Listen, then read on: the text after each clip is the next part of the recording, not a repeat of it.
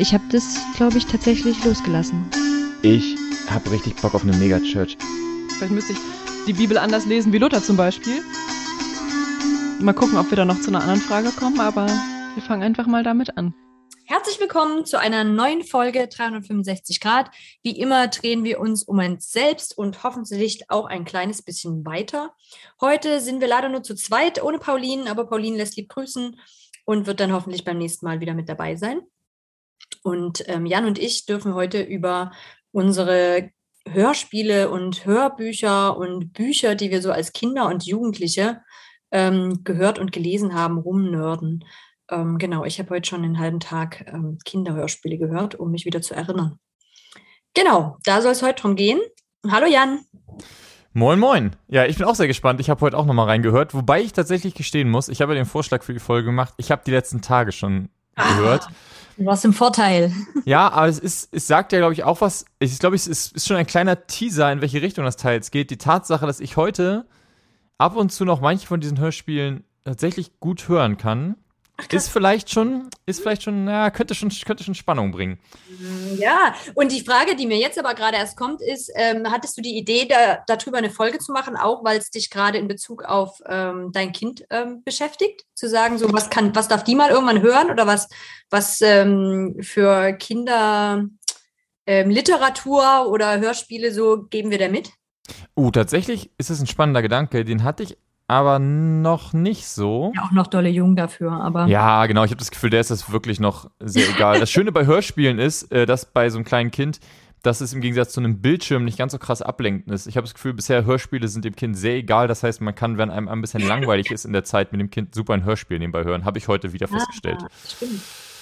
Cool. Ja. Ja, ja. ja, wir haben verschiedene, wir haben ja vorhin festgestellt, dass wir verschiedene Hörspiele so reinwerfen, wenn es um das Thema geht. Und mhm. wir erstaunlich wenig Deckung haben, was ja. das angeht. Ich bin sehr gespannt. Wir könnten, wir könnten von jung nach alt gehen oder von alt nach von, also von sozusagen für welches Alter die sind oder von, von wann die sind. Ja, wir können ja erstmal kurz austauschen, was wir denn eigentlich beide gehört okay. haben oder was wir denken, dass es uns geprägt hat, weil da sind wahrscheinlich auch ein paar Sachen dabei, über die wir heute nicht sprechen weil ich die gar nicht mehr wiederfinden würde. Ähm, und dann können wir mal sortieren, wo wir anfangen. Oder? Ja. Okay, weil zwischen uns muss man ja auch immer sagen, wir haben tatsächlich den Ost-West-Unterschied und auch so circa nicht ganz zehn Jahre, oder? Ja, aber so roundabout zehn Jahre, ja, das genau. stimmt. Und ich glaube, das macht echt einen, einen Unterschied aus, ähm, was wir gehört haben. Genau. Mhm. Plus, glaube ich, das Umfeld nochmal ein bisschen anders.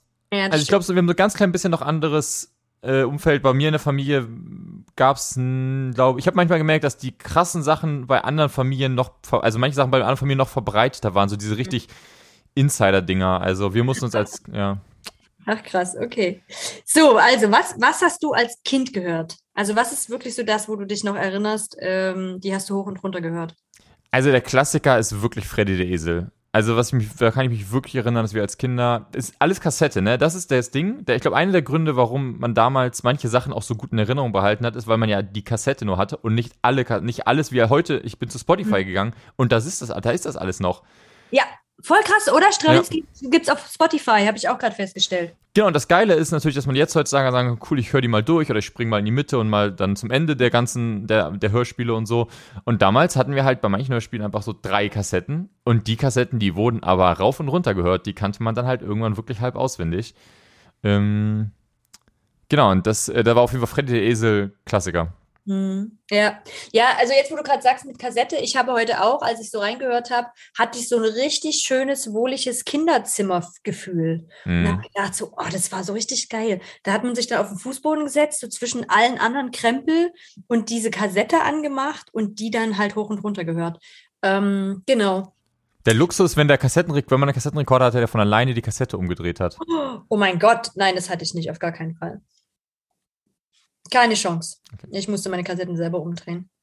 Ähm, und es gibt so ein, paar Kassetten, die kann ich nicht mehr benennen, was das, was das für Kassetten waren. Ich weiß unter anderem so Geschichten unterm Bujo-Baum, hatte ich dir ja vorher schon geschrieben. Da habe ich aber mhm. leider nichts mehr gefunden dazu, außer so Bücher.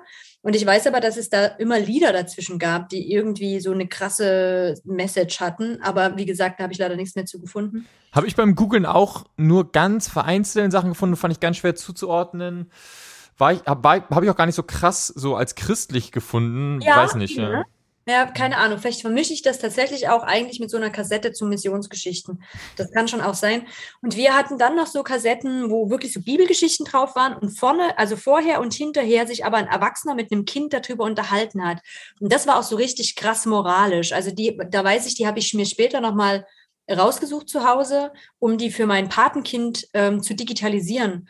Und ich hatte aber so einen Walkman, mit dem ich das Digitalisieren mir parallel anhören musste. Mhm. Dann lief das parallel und ich habe abgebrochen, weil ich gemerkt habe, nee, das geht, das geht auf gar keinen Fall. Also das ist so krass, so krass moralisierend, was diese Personen dann diesem Kind da am Ende mitgeben.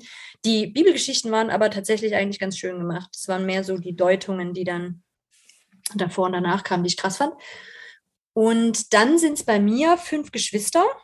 Mhm. Und obwohl das, glaube ich, für Jüngere ist, Strawinski, später erst Strawinski, weil an die sind wir offensichtlich erst später rangekommen oder die sind später erst entstanden. Du hast auch Strawinski. Ich hatte in Erinnerung, dass du Strawinski überhaupt nicht kanntest, bis Nein, wir das erzählt haben. Du Strawinski ah. ist das krasseste. Da weiß ich noch, also das ist, die Lieder kann ich noch mitsingen. Wenn ich die höre, kriege ich sofort wieder dieses Gefühl von, oh, Kinderzimmer schön. Genau. Krass. Ah, okay. Aber die muss ich relativ spät gehört haben, um ehrlich zu sein. Also, weil eigentlich vorher auf jeden Fall fünf Geschwister. Ähm, aber auch sehr unterschiedlich, ne? Also Strawinski ja eine ganz andere Nummer als fünf Geschwister. Da, da, das wird, glaube ich, auch gleich ein spannendes Gespräch. Was. Es gibt ja so ein paar Sachen, die, auf die wir jetzt, glaube ich, kommen, wo man merkt, da wurde probiert, halt eine christliche Alternative zu den Mainstream-Sachen zu finden, wie bei Fünf Geschwister. Und ein paar mhm. Sachen waren auch echt für sich einfach so und ja. haben so irgendwie existiert. Strawinski fällt mir nichts Vergleichbares mhm. zu ein. Also Strawinski fällt wirklich so ein bisschen aus dem Rahmen raus, merke ich auch jetzt noch beim Hören, ja. dass aus dem Rahmen rausfällt. Ähm, genau, und dann halt in meiner Jugend ähm, sehr Peretti. Die Peretti-Bücher, da gab es einmal diese vier Bücher für Jugendliche und dann gab es aber diese drei Bände. Ich vermute, dass die eigentlich für Erwachsene geschrieben waren, aber ich habe sie eindeutig im Teenie-Alter gelesen. Du kennst die gar nicht, ne? Ich kenne halt nur diese, ich glaube, also ich glaube, ich kenne diese Bücher, aber mhm. das Lustige ist, dass ich da wirklich ich, war, ich stand schon auch als Jugendlicher auf leichte Kost und in meinem Kopf sind die wirklich da einfach eingeordnet bei nette mhm. Abenteuergeschichten. Punkt genau, so. also die vier Kinderbücher auf jeden Fall nette Abenteuergeschichten. Und ich glaube, diese drei Bände ähm, Licht der Finsternis und Finsternis dieser Welt, ähm, wenn du Menschen, wenn du junge evangelikale, also wenn du evangelikale Christen und Christinnen fragst, die mein Alter haben, die werden die wahrscheinlich meistens kennen, diese Bücher. Ich glaube, die waren damals echt so Standardliteratur. Also zumindest in meinem ja, krass. kennen die ähm, viele und hat das ähm, hat schon auch sehr geprägt. Genau. Ja. Ja, da ist so ein bisschen die Frage jetzt, wenn wir reingucken, womit wollen wir starten? Also wollen wir mit fünf Geschwister starten, weil das vielleicht sogar das, also zum Beispiel Freddy der Esel habe ich fast gar nicht gehört. Also da bin ich so mega auf dich angewiesen ähm, was du erzählst. Und du hattest noch was von irgendwelchen Weltraumgeschichten gesagt. Ja, das ist die Hanno, die Hanno Herzler äh, Kassetten. Ah. Hanno Herzler hat, das, ich, ich glaube, so ein bisschen für mich so, es gibt so manchmal so Leute, glaube ich, die werden, wird dann so ein Name irgendwann, ist dann so famous, dass der auf Sachen draufgeknallt wird. Ich weiß nicht, ob der selber die geschrieben hat. Ich habe da jetzt nicht super groß recherchiert. Ähm, sonst hätte man vielleicht noch mal rausfinden können, ob irgendwo die gleichen Verlage oder wer dahinter, die gleichen Teams hinterstecken. Das habe ich tatsächlich jetzt, bin ich jetzt auch nicht so tief eingestiegen. Aber Hanno Herr, also ich habe die kennengelernt über tatsächlich eine, eine christliche befreundete Familie und der hatte halt so die, die da ein paar Kassetten. Da gab es auch so ein paar über so, so Abenteuer äh, von irgendwelchen Missionaren im Busch irgendwie. Und zwar immer sagen so, dass Kinder eine Rolle, also die Kinder, eine Kindergruppe die Hauptrolle spielt und die erleben irgendwas. Und da gab es halt eben so verschiedene Reihen. Und eine der Reihen ist die, sind die Weltraumabenteuer. Dr. Brocker ist das Stichwort. Ähm, und das Verrückte ist, von, ich glaube, so Mitte der 90er bis 2010 oder 9 lang an, 26 Folgen, glaube ich. Und die erzählen wirklich fast, fast eigentlich eine durchgehende Geschichte.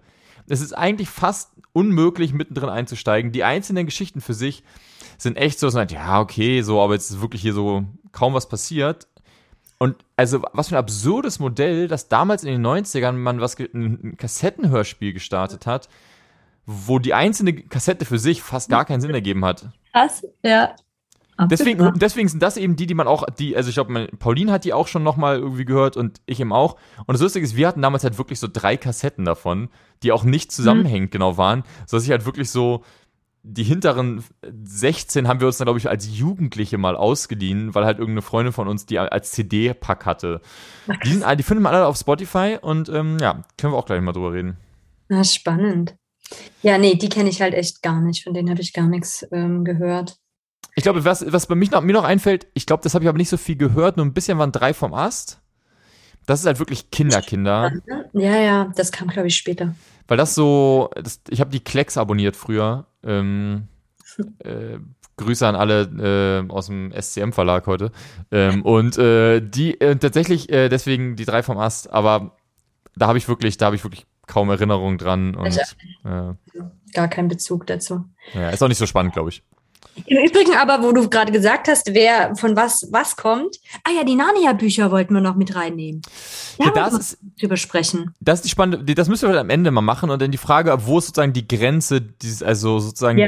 äh, der, weil das, das, was wir jetzt aufgezählt haben, sind ja alles eigentlich Christ in Christen wahrscheinlich in den meisten Fällen die in irgendeiner Form etwas für Christen produziert haben. Ich würde wetten, dass wenn wir mit den Sachen, die wir jetzt aufgezählt haben, zu nicht da rausgehen in die Welt, eigentlich niemand irgendwie einen Bezug zu irgendwas davon hat. Ich glaube nicht, dass fünf Geschwister irgendwem ein Begriff ist, der nicht ziemlich christlich ist. Ja, ist aber, würde ich aber bei C.S. Lewis mit Narnia ähnlich sehen. Es ist halt einfach nur anders gelaufen, weil es halt Literatur ist.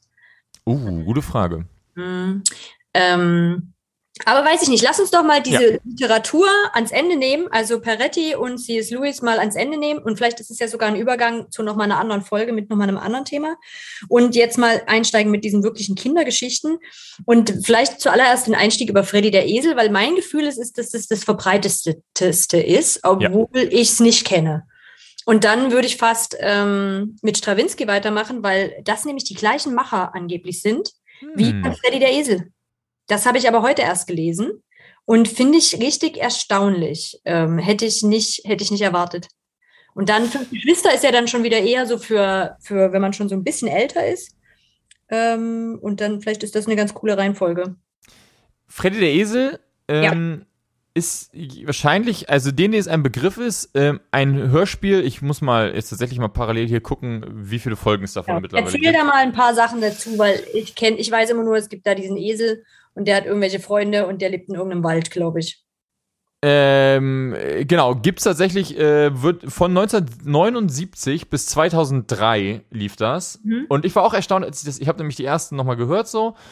Und 1980, ne, also es ist wirklich einfach 40 Jahre her und es klingt auch wirklich wie, also heutzutage würde, würde es auf YouTube, selbst für YouTube zu billig sein, so, ganz krass. Ähm, und fängt eigentlich an, ich würde sagen, es ist wie ein Gleichnis eigentlich, die ersten ja? Die, ersten, die, erste, die erste Folge ist wirklich so, Freddy geht, oder so ein bisschen so ähm, bei ähm, Tigerente ist auch so. Da geht, Freddy geht, Freddy geht und trifft ein Tier und ist, Freddy hat das Problem, dass Freddy ähm, sozusagen gespiegelt bekommt, weil er verkauft werden soll ähm, oder denkt, dass er verkauft werden soll, dass er wertlos ist und dann geht er von Tier zu Tier und, und jedes Tier sagt ihm was, was es kann und, was, und er sagt, oh, ich kann das nicht sozusagen und Freddy hat das Gefühl, er ist wertlos und am Ende erfährt er, ja, aber du bist der gute Freund von deinem sozusagen Besitzer und das ist deine Rolle. Geh doch zurück und sei ein guter Freund so. Und natürlich, und da schon, da fängt schon der, der jedes, jedes Tier singt natürlich auch ein Lied. Ähm, und hast so seine, ne, die Bienen sind halt fleißig, keine Ahnung, das Pferd ist halt stark so. Ähm, und das Lustige ist, dass dann am Ende sozusagen da, da es ist gar nicht so explizit christlich und ich fand es das erste Mal dann sehr christlich, als es dann das letzte Lied, als dann das Ding kam mit dem Typ und es hieß, diene deinem Herrn. Mhm. Und ich, oh, okay. Ja, da merke ich schon, dass die, die Formulierung kenne ich. Ähm, das würde ich tatsächlich sagen, war dann, also zumindest so am Anfang bei dem ersten der Sprung. Ich hatte aber auch eine andere Erinnerung an Freddy der Esel. Und zwar habe ich mich eigentlich eher an so spätere Hörspiele erinnert, wo dann Charaktere dazukommen, mhm. wo wirklich eine Geschichte erzählt wird, wo da geht's, da, da reisen die dann um die Welt, da haben die Charaktere interagieren miteinander, die erleben Abenteuer. Ähm, und ich habe die wirklich als einfach nette Kindergeschichten in Erinnerung und nicht so krass moral, also nicht so als so wie so, wie so ähm, Max und Moritz, ne, wo du liest und es ist wirklich so eins zu eins, hier wird eine Moral an Kinder mit in eine, in eine Metapher verpackt, so Allegorie heißt es dann wahrscheinlich oder sowas, ne? Und die ersten zwei, muss man sagen, von Freddy sind sehr, sehr, sehr krass so ähm, hm. aufgebaut. Und danach kippt es irgendwann, weil dann bekommt Freddy seine Rolle Mhm. Ähm, der, der ersetzt einen äh, gestorbenen Hund. Spoiler-Alarm für Freddy der Esel an dieser Stelle. Wenn ihr Freddy der Esel noch hören wollt, jetzt kommen die Spoiler. ähm, und lebt dann sozusagen und ist dann so ein bisschen so der, lange Zeit so habe ich den wahrgenommen als so ein bisschen, naja, wie so typischer Su Hauptcharakter. Also wenig, mhm. wenig für sie, kann wenig falsch machen, ist sozusagen so die, das Zentrum und dann kommen die Charaktere drumherum, die es halt spannend machen, die so ein bisschen eigene Fehler mitbringen und irgendwie Sachen und so und dann entwickelt sich's. Was ist deine? Das ist so ganz allgemein mal. Ja, also meine Erinnerung ist, A, dass ich ganz lange nicht wusste, dass es christlich ist. Uh. So, das ist schon mal das Erste. Und mich, hat, mich würde innerlich interessieren, ob ich das deswegen auch nicht so spannend fand, weil ich so dachte, ja, das ist nicht christlich, das kann ja nicht gut sein. Oder ob wir einfach nicht daran gekommen sind, also die einfach nicht hatten. Und ich habe immer in Erinnerung, dass Freddy so ein Klugscheißer ist, muss ich ehrlich sagen. Ich fand die nicht spannend, die Folgen. Ich fand, der war halt so, das, ja, ja, der hat halt immer alles richtig gemacht, ne? Und der wusste immer für alle anderen Bescheid. Das hat mich irgendwie nicht so gezogen, aber es kann auch wirklich dran liegen, dass ich die dann zur falschen Zeit habe hören können und wirklich so als Kind hatten wir die nicht. Also hm. das war ja immer in, in, bei uns, also ich war ja so ungefähr acht, als dann Wende war. Ähm, das heißt, ab da ähm, hätten wir da auch selber rankommen können, aber vorher waren wir ja immer sehr abhängig davon, was schicken uns irgendwie Leute, ähm, was, an was kommt man da so ran und da hatten wir die offensichtlich irgendwie nicht. Ja. Ich glaube auch, ich habe ich hab eher so die frühen Hörspiele gehört ähm, und nicht, also ich habe natürlich ne, dann irgendwann mit zehn oder wann auch immer habe ich halt kein Fred der Esel mehr gehört. Es gibt ja eine lange Zeit, wo einem Sachen, so wo man dann Sachen nicht mehr interessant findet, bis man dann so alt ist, dass man sie wieder interessant findet. Ähm, und lustigerweise, wenn man bei Wikipedia Freddy der Esel sich den Artikel anguckt, wird zum einen als evangelikal klar gebrandmarkt, Genre evangelikal, finde ich auch super. Ähm, und zum anderen ist da für jede Folge sozusagen die, die Tugenden, die Themen aufge, aufgezählt. Das würde mich interessieren. Ja, spannend. Also wirklich so dann hier irgendwie Selbstwert, Freundschaft, Begabung, Hilfsbereitschaft, Stehlen, Lügen, Vergebung, Eifersucht, Ehrlichkeit, Geduld. Also wirklich so wie so je, also jedes einzelne. Und das habe ich echt nicht mehr so in Erinnerung gehabt. Hm. Was, was war, war denn das, was dir als Kind daran gefallen hat? Also was du, was du, was es für dich interessant gemacht hat? Ich fand die wirklich erstaunlicherweise ganz ganz nett von dem, also ich glaube musikalisch ist es echt okay. Also es ist nicht ganz, ist, kann man hören, ist okay mhm. produziert. Ähm, zumindest später. Ich fand die ersten waren schon echt grenzwertig. Das klang wirklich wie, da hat jemand sich teil, also gerade die, die Schauspieler, also man merkt so, dass die Sprecher da teils wurden da die Kinder, glaube ich, mal irgendwie rangeholt. Hier liest das mal vor, bitte. So mhm. ungefähr. Aber ähm, später war das, glaube ich, nicht so, zumindest meine Erinnerung. Ähm, und halt coole Geschichten, so Abenteuer. Also ich glaube, ja, ich müsste, wäre eine spannende Frage. Wenn ihr da draußen, die ihr Kinder habt, sagt mal, bis zu welchem Alter das noch interessant ist. Das könnte ich nämlich heute nicht mehr einschätzen. Ob das mhm. für Sechsjährige interessant ist, für Achtjährige. Ich glaube, ich würde schätzen, bei Zehnjährigen ist das schon nicht mehr so. Aber vielleicht überschätze ich das auch. Ja. Ähm, ich fand ähm, aber eine Sache richtig spannend, als ich jetzt nochmal die ersten zwei Folgen gehört habe. Und zwar sind die tatsächlich fast, also natürlich klar, also christlich an einzelnen Punkten, aber politisch fast, also da gibt es echt so einen Moment, da trifft Freddy die Bienen. Mhm. Freddy kennt die Bienen schon aus dem ersten und Freddy macht sagen im ersten und im zweiten äh, Hörs Hörspiel macht Freddy die gleiche Reise und trifft auf die gleichen Charaktere, die gleichen Gruppen, ne, und die sagen sich verändert mhm. haben und die Bienen sind völlig überarbeitet und vor seinen Augen bricht eine Biene zusammen. Die Bienen müssen nämlich diesen gewachsen, ne, diesen, das ist ein bisschen so Start, das ist ganz geil, das ist wie so, wirklich so eine Start-up-Metapher oder so. Das sind groß gewachsen, jetzt arbeiten die sich wirklich total ab und dann bricht wirklich eine zusammen und darauf sind alle erschrocken, alle Bienen und sind so, oh mein Gott, was, was passiert hier? Und dann sagt Freddy, ey, wie wär's denn, wenn ihr einfach weniger arbeitet und Arbeitsteilung macht? Und dann mhm. sagen die ganzen Bienen so, nee, nee, nee, wir müssen so, wir müssen so viel arbeiten, sonst schaffen wir das nicht. Mhm. Und dann sagt Freddy, ey, lass uns doch in Teams in Schichten aufteilen, macht vier Kategorien so irgendwie blaue Augen, große, große Flügel, blaue Augen, kleine Flügel, braune Augen, große Flügel, braune Augen, kleine Flügel. Und dann teilt ihr euch auf, wir müssen nur noch vier Stunden am Tag arbeiten. Und alle so, ey, geil, wir müssen nur vier Stunden am Tag arbeiten. Das ist ja mega cool. Und sind erstmal voll glücklich. Ich dachte so, was bitte? Was ist das denn?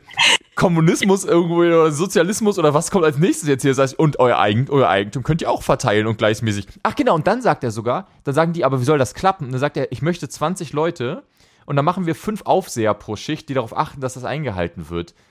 Und das ist Freddys Umgang mit Bienen. Und ich dachte so, wie krass ist das denn gerade in so einem Kinderhörspiel, sowas rüberzubringen? Mhm.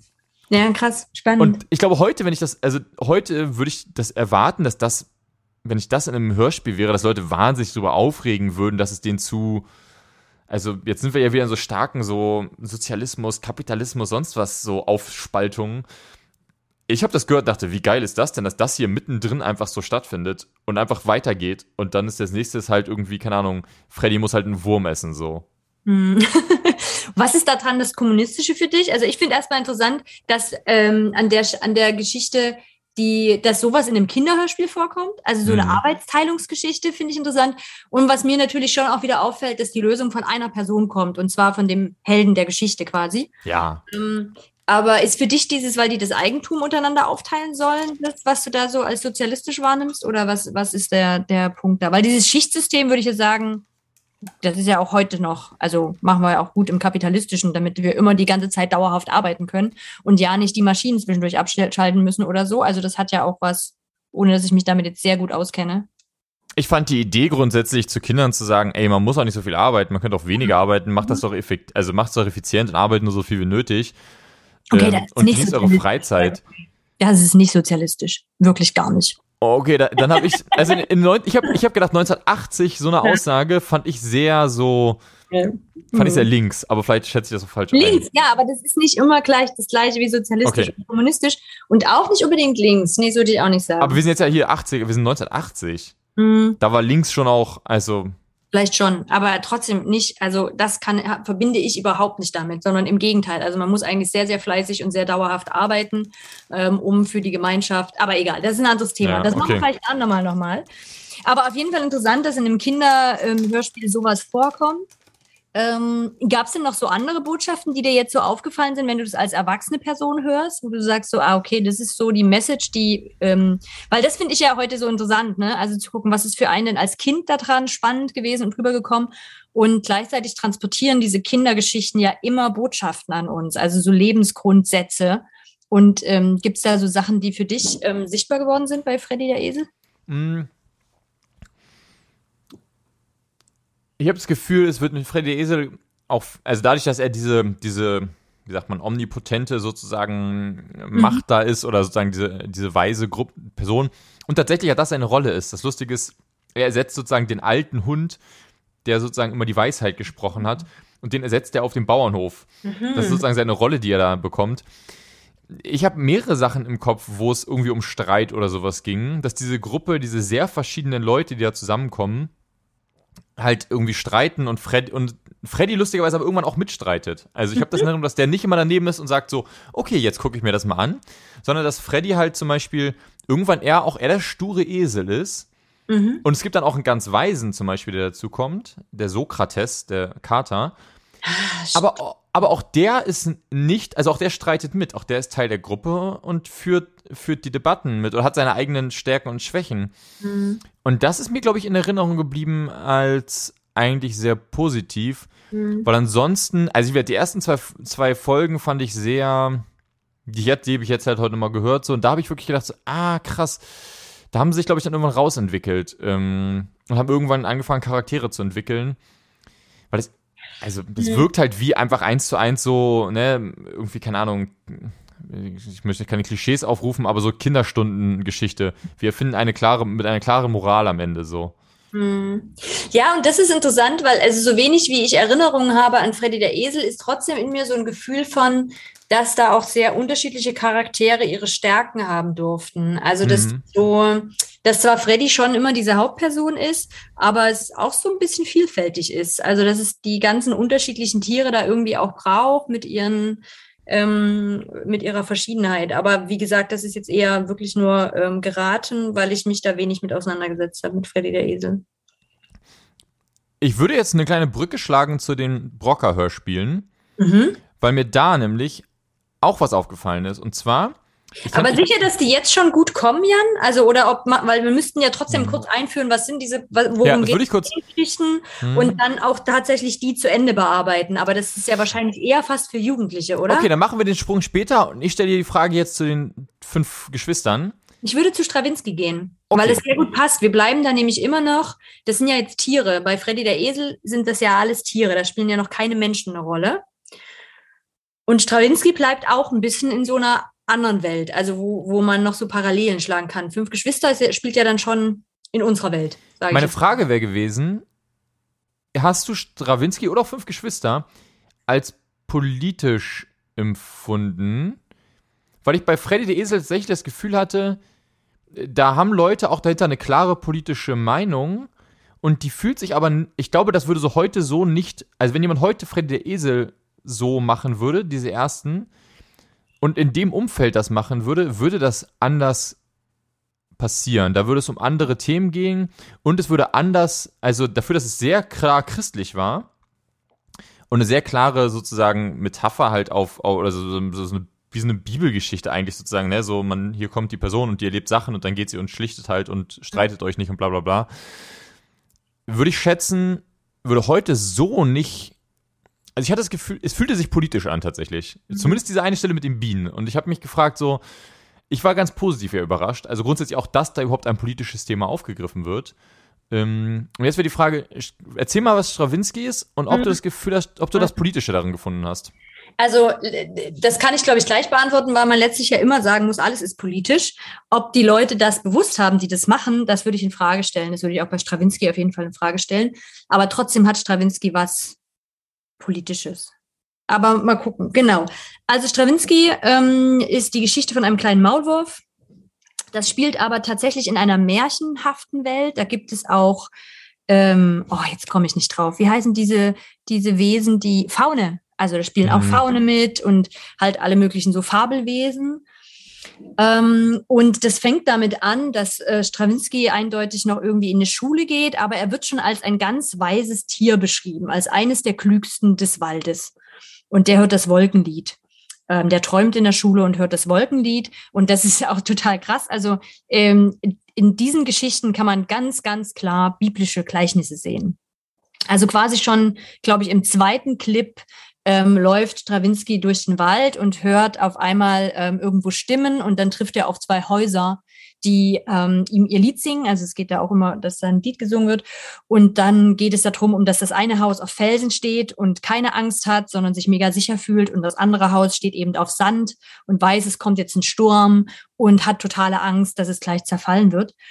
Und ich muss vielleicht noch vorneweg sagen, ich liebe Strawinski. Also wenn ich irgendwas in meiner Kindheit unglaublich gerne gehört habe, dann diese ähm, diese Hörspiele. Und es hat mir heute ein bisschen das Herz geblutet, als ich dann da reingehört habe. Und ich vorher noch so dachte, nein, nein, das ist, das ist sauber, das Ding. Das sind, das sind keine, das habe ich gar nicht so erlebt, dass da irgendwelche krassen Botschaften drin sind. Und ich müsste jetzt sagen, es ist durchdrungen von ja. evangelikalen Botschaften. Und es fängt an also ich fand es dann so spannend, das mit erwachsenem Ohr zu hören. Man hört dieses Lied von diesen zwei Häusern und es ist wirklich sehr, sehr schön gemacht. Die, das eine ist ganz, oh nein, ich versinke, ich werde sterben. Und dann kommt dieser Sturm und dieses Haus stirbt. Also es sind nur noch Trümmer übrig und es interessiert dieses Haus auf dem Felsen und Strawinski gar nicht. Also da stand gerade noch ein Haus, es hat mit ihnen geredet und gesprochen und da gibt es keinen von, oh, das arme Haus und jetzt ist das weg, sondern ja, nee, genau, das passiert halt, wenn man auf Sand steht. Ist halt blöd, ne? Wie gut, dass ich auf Felsen stehe. Hm, schick. Und ich denke so, what? Was ist das denn? das ist doch, das ist doch keine schöne Message. Also wirklich nicht. Und es wird aber auch wirklich dieser Bibeltext ähm, zitiert hier, ähm, wo ich auch, das hatte ich auch nicht so in Erinnerung, dass da richtig Bibeltexte zitiert werden. Ähm, und dann trifft er gleich auf die rote Königin, die die Münze sucht und ähm, was ja gleich das nächste Gleichnis ist und kurze Zeit später kommt dann schon noch eins. Und er muss dann auf die Reise gehen, weil in diesem Wolkenlied wird halt immer diese Frage gestellt, wer hat die Wolken gemacht, wer hat die Blumen gemacht, wer hat ähm, allem einen Namen gegeben, etc. so. Und er soll sich auf die Suche machen, rauszufinden, wer ähm, dieses, wer all diese Dinge gemacht hat. Und ihm, sie schließen sich dann erstmal noch so drei Freunde an, die sind alle so ein bisschen trampelig und ein bisschen trottelig. Ähm, und ich muss aber eigentlich sagen, dadurch sehr sympathisch, wenn man es heute hört, weil die haben irgendwie so ein bisschen mehr Bock auf Spaß, ja. Also die wollen so die schönen Sachen mitnehmen und lenken damit Strawinski natürlich ab. Und ähm, deswegen werden die irgendwann auch zurückgeschickt und er muss alleine weitergehen. Und ähm, was ich dann. Und das sagt ihm, das sagt ihm ja schon jemand, oder? Das sagt ihm dann jemand. Das sagt ihm sein Lehrer dann und auch die rote, also die sind dann unterwegs und kommen, also kommt ein Faun und lädt die ein, Mensch, wollt ihr nicht mit uns feiern? Es ist super schön, es kommen hier gleich ganz viele Faune und wir machen Musik und tanzen. Und der Klopstock, der eine Freund, yeah, ja, das ist doch voll cool, da machen wir mit. Und dann der Stravinsky, nein, das ist die wilden Faune, vor denen hat uns doch der Lehrer immer gewarnt. Und nein, das machen wir jetzt nicht. Guck mal, wir gehen da drüben in das Haus und holen uns was zu essen. Und das ist der Haus der, das Haus der rotfarbenen Königin. Und dann gehen die da halt rein und die ähm, rotfarbene, also die hat immer so ein rotes Kleid an. Ich weiß, glaube, die heißt die rotfarbene Königin. Ähm, und ist, glaube ich, ein Synonym für den Heiligen Geist, vermute ich. Ah, das, ich hab, ja, ja. Ich hab, das habe genau. ich nicht gecheckt. Das habe ich nicht gecheckt. Für den Heiligen Geist. Und weil es gibt auch den Sohn des Elohim und natürlich hm. Elohim. Also das ist extrem. Ja. Also ganz, ganz krass dran. Und die sagt dann halt, ja, schön, dass ihr in meinem Haus seid, weil das äh, war nämlich belagert von Faunen. Nee, es war hat sie das überhaupt gesagt? Nee, ich glaube, an der Stelle hat sie das noch nicht gesagt. Und sie sagt einfach nur, passt auf mein Haus auf, ich bin jetzt mal weg. Lasst hm. niemand rein. Und kaum ist die weg, sind die Faune an den Fenstern und, oh, guck mal, wie schön und wie schön, lasst uns mal rauen, wir haben ein schönes Lied für euch. Und da sagt Strawinski dann halt, ja, kommt rein. Und dann ähm, gibt es parallel noch den Rattenkönig, das habe ich noch gar nicht erzählt. Es gibt parallel den Rattenkönig, vor dem ist Strawinski gewarnt worden, dass der halt ähm, ihn ins Verderb ziehen will. Und auch das ist spannend. Die ersten drei Lieder, von den ersten drei oder vier Liedern sind zwei oder drei darüber, nimm dich in Acht. Also es ist richtig, ich habe mir den Text rausgeschrieben, weil ich das so krass, nimm dich in Acht, sei auf der Hut, dann geht's dir immer gut. Und ich so dachte, boah, krass, weil der Rattenkönig, der will natürlich, ne, der will die Seele und das Leben und dann gehst du unter. Das singt der dann auch selber. Also Stravinsky begegnet dem dann im Wald und ähm, und das ist super, also ich, das ist wirklich richtig gruselig. Das ist ja. echt, also ich habe das Gefühl, das ist echt ganz gutes Fantasy eigentlich. Ja, an sich schon. Und ich glaube, ähm, das ist der Grund, warum es für mich tatsächlich auch nicht, ich habe das wirklich komplett eindrücklich in Erinnerung, mhm. aber gar nicht als geistlich, weil es so Metaph also Metaph es ist so eine krasse Metapher, die da aufgebaut wird. Und wahrscheinlich könnte man, wahrscheinlich, wenn man es jetzt nochmal hört, ne, wie du schon sagst, dann ist es echt so, boah, krass, irgendwie ist es super so genau. drauf. Aber. Und halt genauso, Jan, dass ich mhm. auch vorher dachte, ja, das ist ja, das spielt ja so krass in einer anderen Welt. Das hat mir, also da habe ich keine großen Botschaften oder so mitgenommen. ich wusste, dass es eine Botschaft ist, dass der, der, der Rattenkönig ist halt der Teufel oder so Satan ah, oder whatever. Ja. Aber ich glaube, es ist tatsächlich für mich anders in Erinnerung geblieben. Mhm. Aber ist ja. Vielleicht, also, vielleicht war es zu abstrakt für mich als Kind. Ich war nicht ähm, klug genug. Das, wurde, das war auch die Kritik dran, dass Stravinsky zu abstrakt ist, dass Kinder das ja gar nicht checken können, dass das irgendwie Wahrheit ist so. Ähm, und auf der anderen Seite sind die Botschaften aber viel, viel krasser als bei Freddy der Esel. Das ja. habe ich auch so in Erinnerung, viel, viel klarer von, also der Stravinsky dann auch zu der rotfarbenen Königin, oh ja, ich bin schuld und ähm, ich bin ein, ich bin ein Sünder und ne, so, oder auch, auch schon dieses Haus, was dann steht, was dann auf dem Felsen stehen geblieben ist, hat dann auch gesagt, ja, die rotfarbene Königin, die kommt zu uns armseligen ähm, Wesen. Also so, wo ich so dachte, what, krass, okay.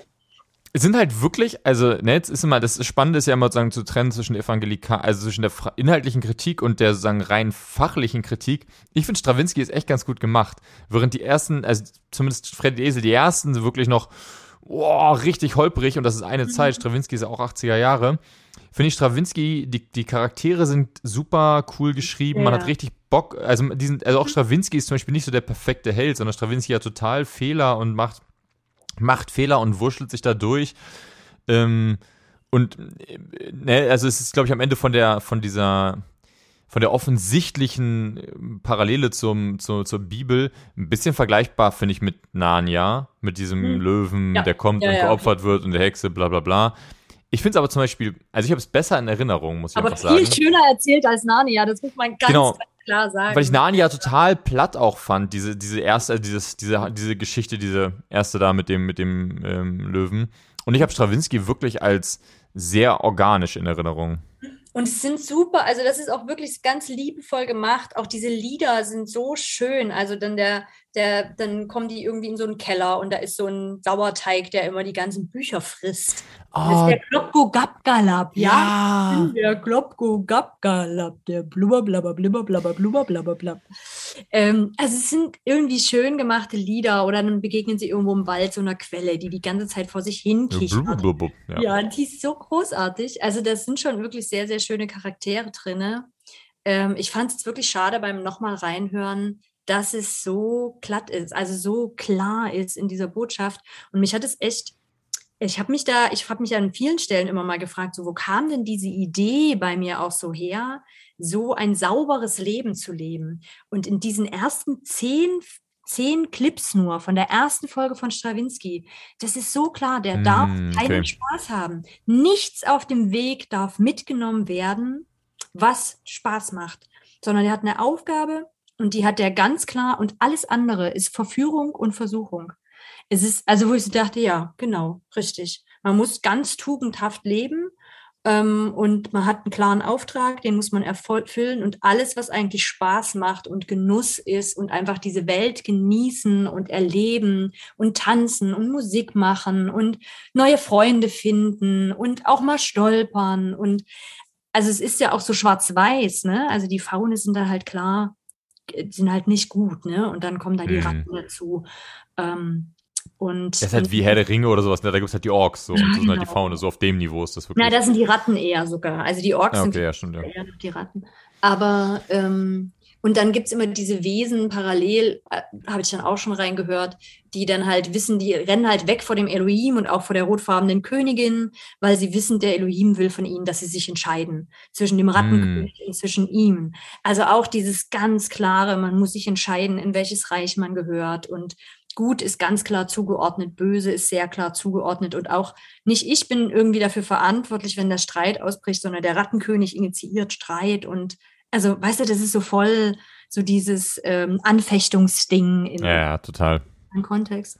Und das macht mich echt so ein bisschen traurig, weil ich finde es an sich sehr, sehr schön erzählt. Also diese Lieder und auch, ich habe auch dieses Gleichnis von dem Bauern mit der Perle ähm, noch so hm. sehr in Erinnerung der, der dann dieses Lied darüber singt, wie wertvoll ihm diese Perle ist und wie gern er dafür irgendwie alles aufgegeben hat. Und da sind ja auch eigentlich schöne Bilder drin, ne? So die Frage, was ist denn so die Perle für dich, für die du wirklich auch viel aufgeben würdest?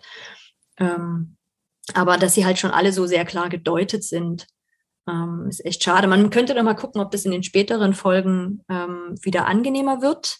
Ich meine, Boah, aber später kommen die richtig gruseligen Sachen. Echt? Ja, das, es die ist Treppe, schon heftig, ne? Also die Sachen, die mir wirklich in Erinnerung, ich habe das wirklich eher so in ja. Erinnerung auch so, ne, am Anfang so wie bei Narnia, das dann äh, bei Harry Potter und so die ersten, da geht's noch und dann später hin raus wird's richtig. Es sind sechs, also man kann es bei Spotify finden, Stravinsky ähm, mit, äh, also ja, SK, SKY hinten, also nicht irgendwie mit I oder so. Und am besten einfach direkt das Lied und das Lied der Wolken, sonst landet man natürlich Ach, immer ja. bei dem klassischer Strawins, beim klassischen Stravinsky. Ähm, und hinten raus geht's dann nämlich tatsächlich um die Hölle und so. Und da gibt es ah. nämlich eine, eine, eine, einen Keller oder wie so eine Art Gefängnis. Stimmt. Und oh, das Krasse ist, da hatten wir schon mal drüber geredet. Darunter, oder? Genau. Gott, fällt doch darunter. Oh. Und da haben wir schon mal drüber geredet, nämlich, dass das Schlimme ist, als in der Himmel-Hölle-Folge haben wir, glaube ich, darüber geredet, dass dieses Bild ist, da gibt es diesen Keller, oder diese, da sind die sozusagen diese, diese da, und da kann man entweder freiwillig runtergehen, wenn man zu dem Rattenkönig möchte, und dann kommst du aber auch nicht wieder zurück. Und das Schlimme ist, glaube ich, dass einer von den Freunden, Spoiler-Alarm, äh, tatsächlich mit irgendwem kämpft und aus Versehen runterfällt. Und dann ist der halt auch weg. Wie krass, oder? Aus Versehen. Und das ist das wirklich. Oh. Das Bild, also ich habe das, es gibt, es gibt einen Film oder sowas. Deswegen beim Glub Glub Glab Galab musste ich gerade denken, müsst ihr bei YouTube mal finden. Ich vielleicht packe, ich, wenn ich finde, packe ich ja, in die Beschreibung. Der ist schlecht gemacht. Genau, der ganz, ganz, ganz schlecht ist. Oh Gott also wirklich ganz gruselig schlecht ist. Aber das äh, in meinem Kopf, ne, das ist ja meistens, dass die Sachen im Kopf viel krasser sind, als wenn man sie dann irgendwie im Film sieht, ne? Und genauso muss ich sagen, diese Treppe, das ist wirklich für mich was, das habe ich wirklich, da habe ich wirklich, das, das Gefühl kann ich aufrufen von dieser Treppe. Ja, ich auch. Und noch wenn das eine Steintreppe und wenn du da ausrutscht, dann bist du halt einfach im Arsch. Hm. Und das fand ich schon, das fand ich schon heavy. Hm. Ja, ja. Also ich fand auch, also ich habe so da reingehört und ähm, habe gedacht, es ist sehr, sehr angstbesetzt. Also es ja. ist sehr, nämlich auf die, äh, sei auf der Hut, nämlich ach, der, der Rattenkönig will dich verführen. Du darfst dir hier keinen Seitentritt erlauben. Du musst dein Ziel im Blick behalten. Ansonsten ähm, wird dir hier Schlimmes passieren. Gehst du verloren. Das ist schon. Ich glaube, ich habe das wirklich damals einfach als Hörspiel gehört. Einfach als spannende Geschichte. Das ist so geil. Ich habe das war einfach mit cool. Am Ende gewinnen halt die Guten so geil hier Geschichte. Ich fand den, dieser, der Twist, also der Twist mit dem Kreuz, den fand ich auch schon da. Haben, merkt man, dass das irgendwie komisch gelöst ist oder sagen wir nicht so. Das ist genau wie bei Narnia und so. Das ist dann halt, da wird es dann irgendwie, das so dieser kurze Moment, das ist halt einfach was, das ergibt halt keinen Sinn. Mhm. Ne? Also das ist, ergibt einfach keinen Sinn, dass da jemand stirbt und wieder aufsteht, so. Und Mhm. genauso ergibt das, also das ergibt in der Bibel keinen Sinn. Und was man dann daraus, ne, welchen Schluss man daraus zieht, muss man dann selber für sich überlegen. Das ergibt auch bei Narnia keinen Sinn und das ergibt auch bei Stravinsky keinen Sinn. Das fand ich schon damals komisch, aber ansonsten, ähm, Ja, Erstaunt. also, genau, von dem her ähm, leider jetzt auch nichts, wo ich sagen würde, spielt euren Kindern heute vor oder genau, wäre ich wahrscheinlich. hört es euch das selber an. Hört es euch Also mal selber an und, anhören, und sagt genau. mal. Ich werde mir bestimmt noch ein, zwei Folgen reinziehen, einfach weil ich diese Lieder so sehr liebe. Ich habe die so sehr gerne mitgesungen. Ich glaube, ich müsste wirklich bei Folge 2 oder 3 anfangen, weil ich die ersten wirklich extrem, ich glaube, nicht so spannend finde. Krass, nee, die habe ich, gerade das Wolkenlied, das habe ich geliebt. Hm. Aber ich glaube auch einfach, weil ich dieses Lied tatsächlich auch sehr geliebt habe. Ja. Komisch, dass wir das. Ich, wir haben viele Kassetten überspielt gehabt. Ich, kann mir- ich überlege gerade, ob wir die in Original hatten oder ob es auch so überspielte Kassetten waren. Ich schätze mal. hatten wir im Original, die sehe ich tatsächlich noch vor mir. Krass. Ich glaube, fünf Geschwister hatten wir ganz viel überspielt. Hm. Ja. Wollen wir zu fünf, Geschwister mal kommen? guter, ist ein guter Übergang. Genau. Da kann ich mich tatsächlich wenig an Folgen erinnern, an, als mehr an diese fünf Kinder, ähm, die es da gab. Und die hatten, die hatten, ihr Vater war, das weiß ich nicht mehr, war der jetzt Archäologe oder war der Pfarrer? Was war der eigentlich? Pfarrer.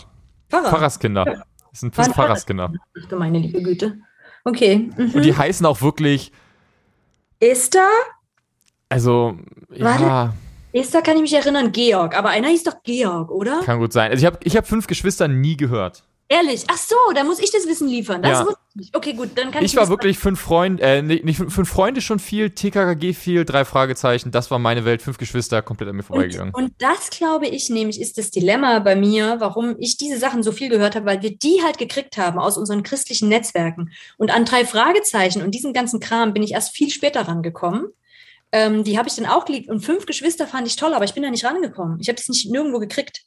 Und ich habe jetzt heute ähm, mit, äh, mit Chris auch nochmal drüber gesprochen. Der meinte so, er hat halt viel lieber die fünf äh, Freunde gehört, weil er das viel spannender fand als die fünf Geschwister. Und die fünf Geschwister, muss man wissen, eben fünf Geschwister, ähm, Pfarrerskinder, und die rutschen immer in irgendwelche Fälle, die sie so aufklären müssen oder die sie so lösen müssen.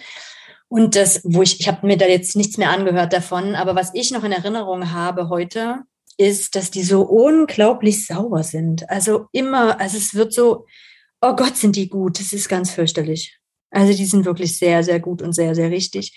Und auch eben wehe, der erlebt, glaubt, glaubt sich mal jemand einen Fehler. Das ist dann schon, das ist dann schon schwierig. Ja, Ich hab's, also ich hab's heute, ich habe wirklich, ich glaube, ich habe vielleicht irgendwann mal früher, ich, ich kann mir die gleichen, von denen ich auch viele, also die gleiche Familie, wo ich weiß, dass ich die, ähm, die Dr. Brocker Sachen äh, damals her hatte, die hatten auch so fünf Geschwister. Und ich habe da mal ein, zwei Folgen gehört und ich fand das auch wahnsinnig harmlos. Also TKKG ist ja auch schon sehr harmlos. Für, für einen Freund ist halt einfach sehr alt und drei Fragezeichen hat ja wirklich den Sprung auch in die Neuzeit geschafft. Fünf Geschwister gibt's bis heute, ne? Fünf Geschwister werden bis heute produziert. Ähm, echt Ehrlich? krass. Ja, oh mein, nein, die müssen Allein- doch, geht doch gar nicht auf. Also ich meine, dann sind die doch schon lange. Ja, das ist auch wie bei, bei drei Fragezeichen. Dann gibt's, die sind halt ewig, dann, dann Ja, machen die ja. ganz langsam, wenn die alt. Bei fünf Geschwistern fand ich krass, dass ähm, es gab ja zuerst Bücher und dann Hörspiele. Also insofern so. Stimmt, ich habe viel mehr die Bücher gelesen. Mhm. Ja, du hast total recht. Und ich habe das gehört, dachte, oh krass. Ich habe das dritte Hörspiel gehört heute. Mhm. Äh, weil ich glaube, die anderen kamen mir schon bekannt vor. Wahrscheinlich habe ich das schon mal so alle paar Jahre, glaube ich, denke, oh witzig, dann hörst du mal eins, denk, ah, okay, hm, und dann nicht so. und ich habe mir, was mir sofort aufgefallen ist, das ist wirklich professionell produziert. Im Vergleich zu Freddy de Esel, was natürlich noch ein paar Jahre älter ist, fünf Geschwister merkt man, da ist Geld geflossen. Mhm. Fünf Geschwister merkst du aber auch, was du eben gesagt hast, finde ich. Da saßen, also weil das Geld geflossen ist, bin ich mir Mhm. sehr sicher, dass da irgendwer gesessen hat und gesagt hat, und jetzt müssen wir aber auch auf den Inhalt achten. Mhm. Da war nicht eine Person, die das geschrieben hat, bin ich mir sehr sicher, sondern ich bin, würde schätzen, da saß eine ganze Redaktion, weil das wirklich so dermaßen glatt gebügelt ist, wie du gesagt hast, ne? Also da werden wirklich so am Abend, bevor dann der große Showdown ist, setzen die sich alle nochmal im Spukschloss hin und beten nochmal und die beten noch für die Bösen. Die Mhm. beten nicht nur, ey, komm, dass wir es schaffen, Ja, ja, und, äh, ey, wir, wir beten nochmal für die Bösen. Und das bewegt dann, und der, der Bösewicht, der hört das dann, dass sie Mhm. für ihn gebetet haben und das bewegt ihn dann zur Umkehr und er stellt sich einfach. Und es ist so, what? Das war die Auflösung. Dankeschön. Ja, ja.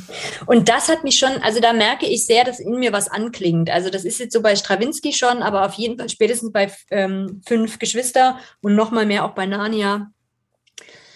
Und das klingt, das war sicherlich nicht nur diese Hörbücher, aber das ist schon so ein Zukunftsversprechen gewesen. Also so dieses, wenn du sehr tugendhaft bist, wenn du da gute Entscheidungen triffst, wenn du betest, wenn du da irgendwie ne, deine Feinde liebst und all diese Geschichten, dann, dann geht das gut, dann wird das irgendwie gut für dich.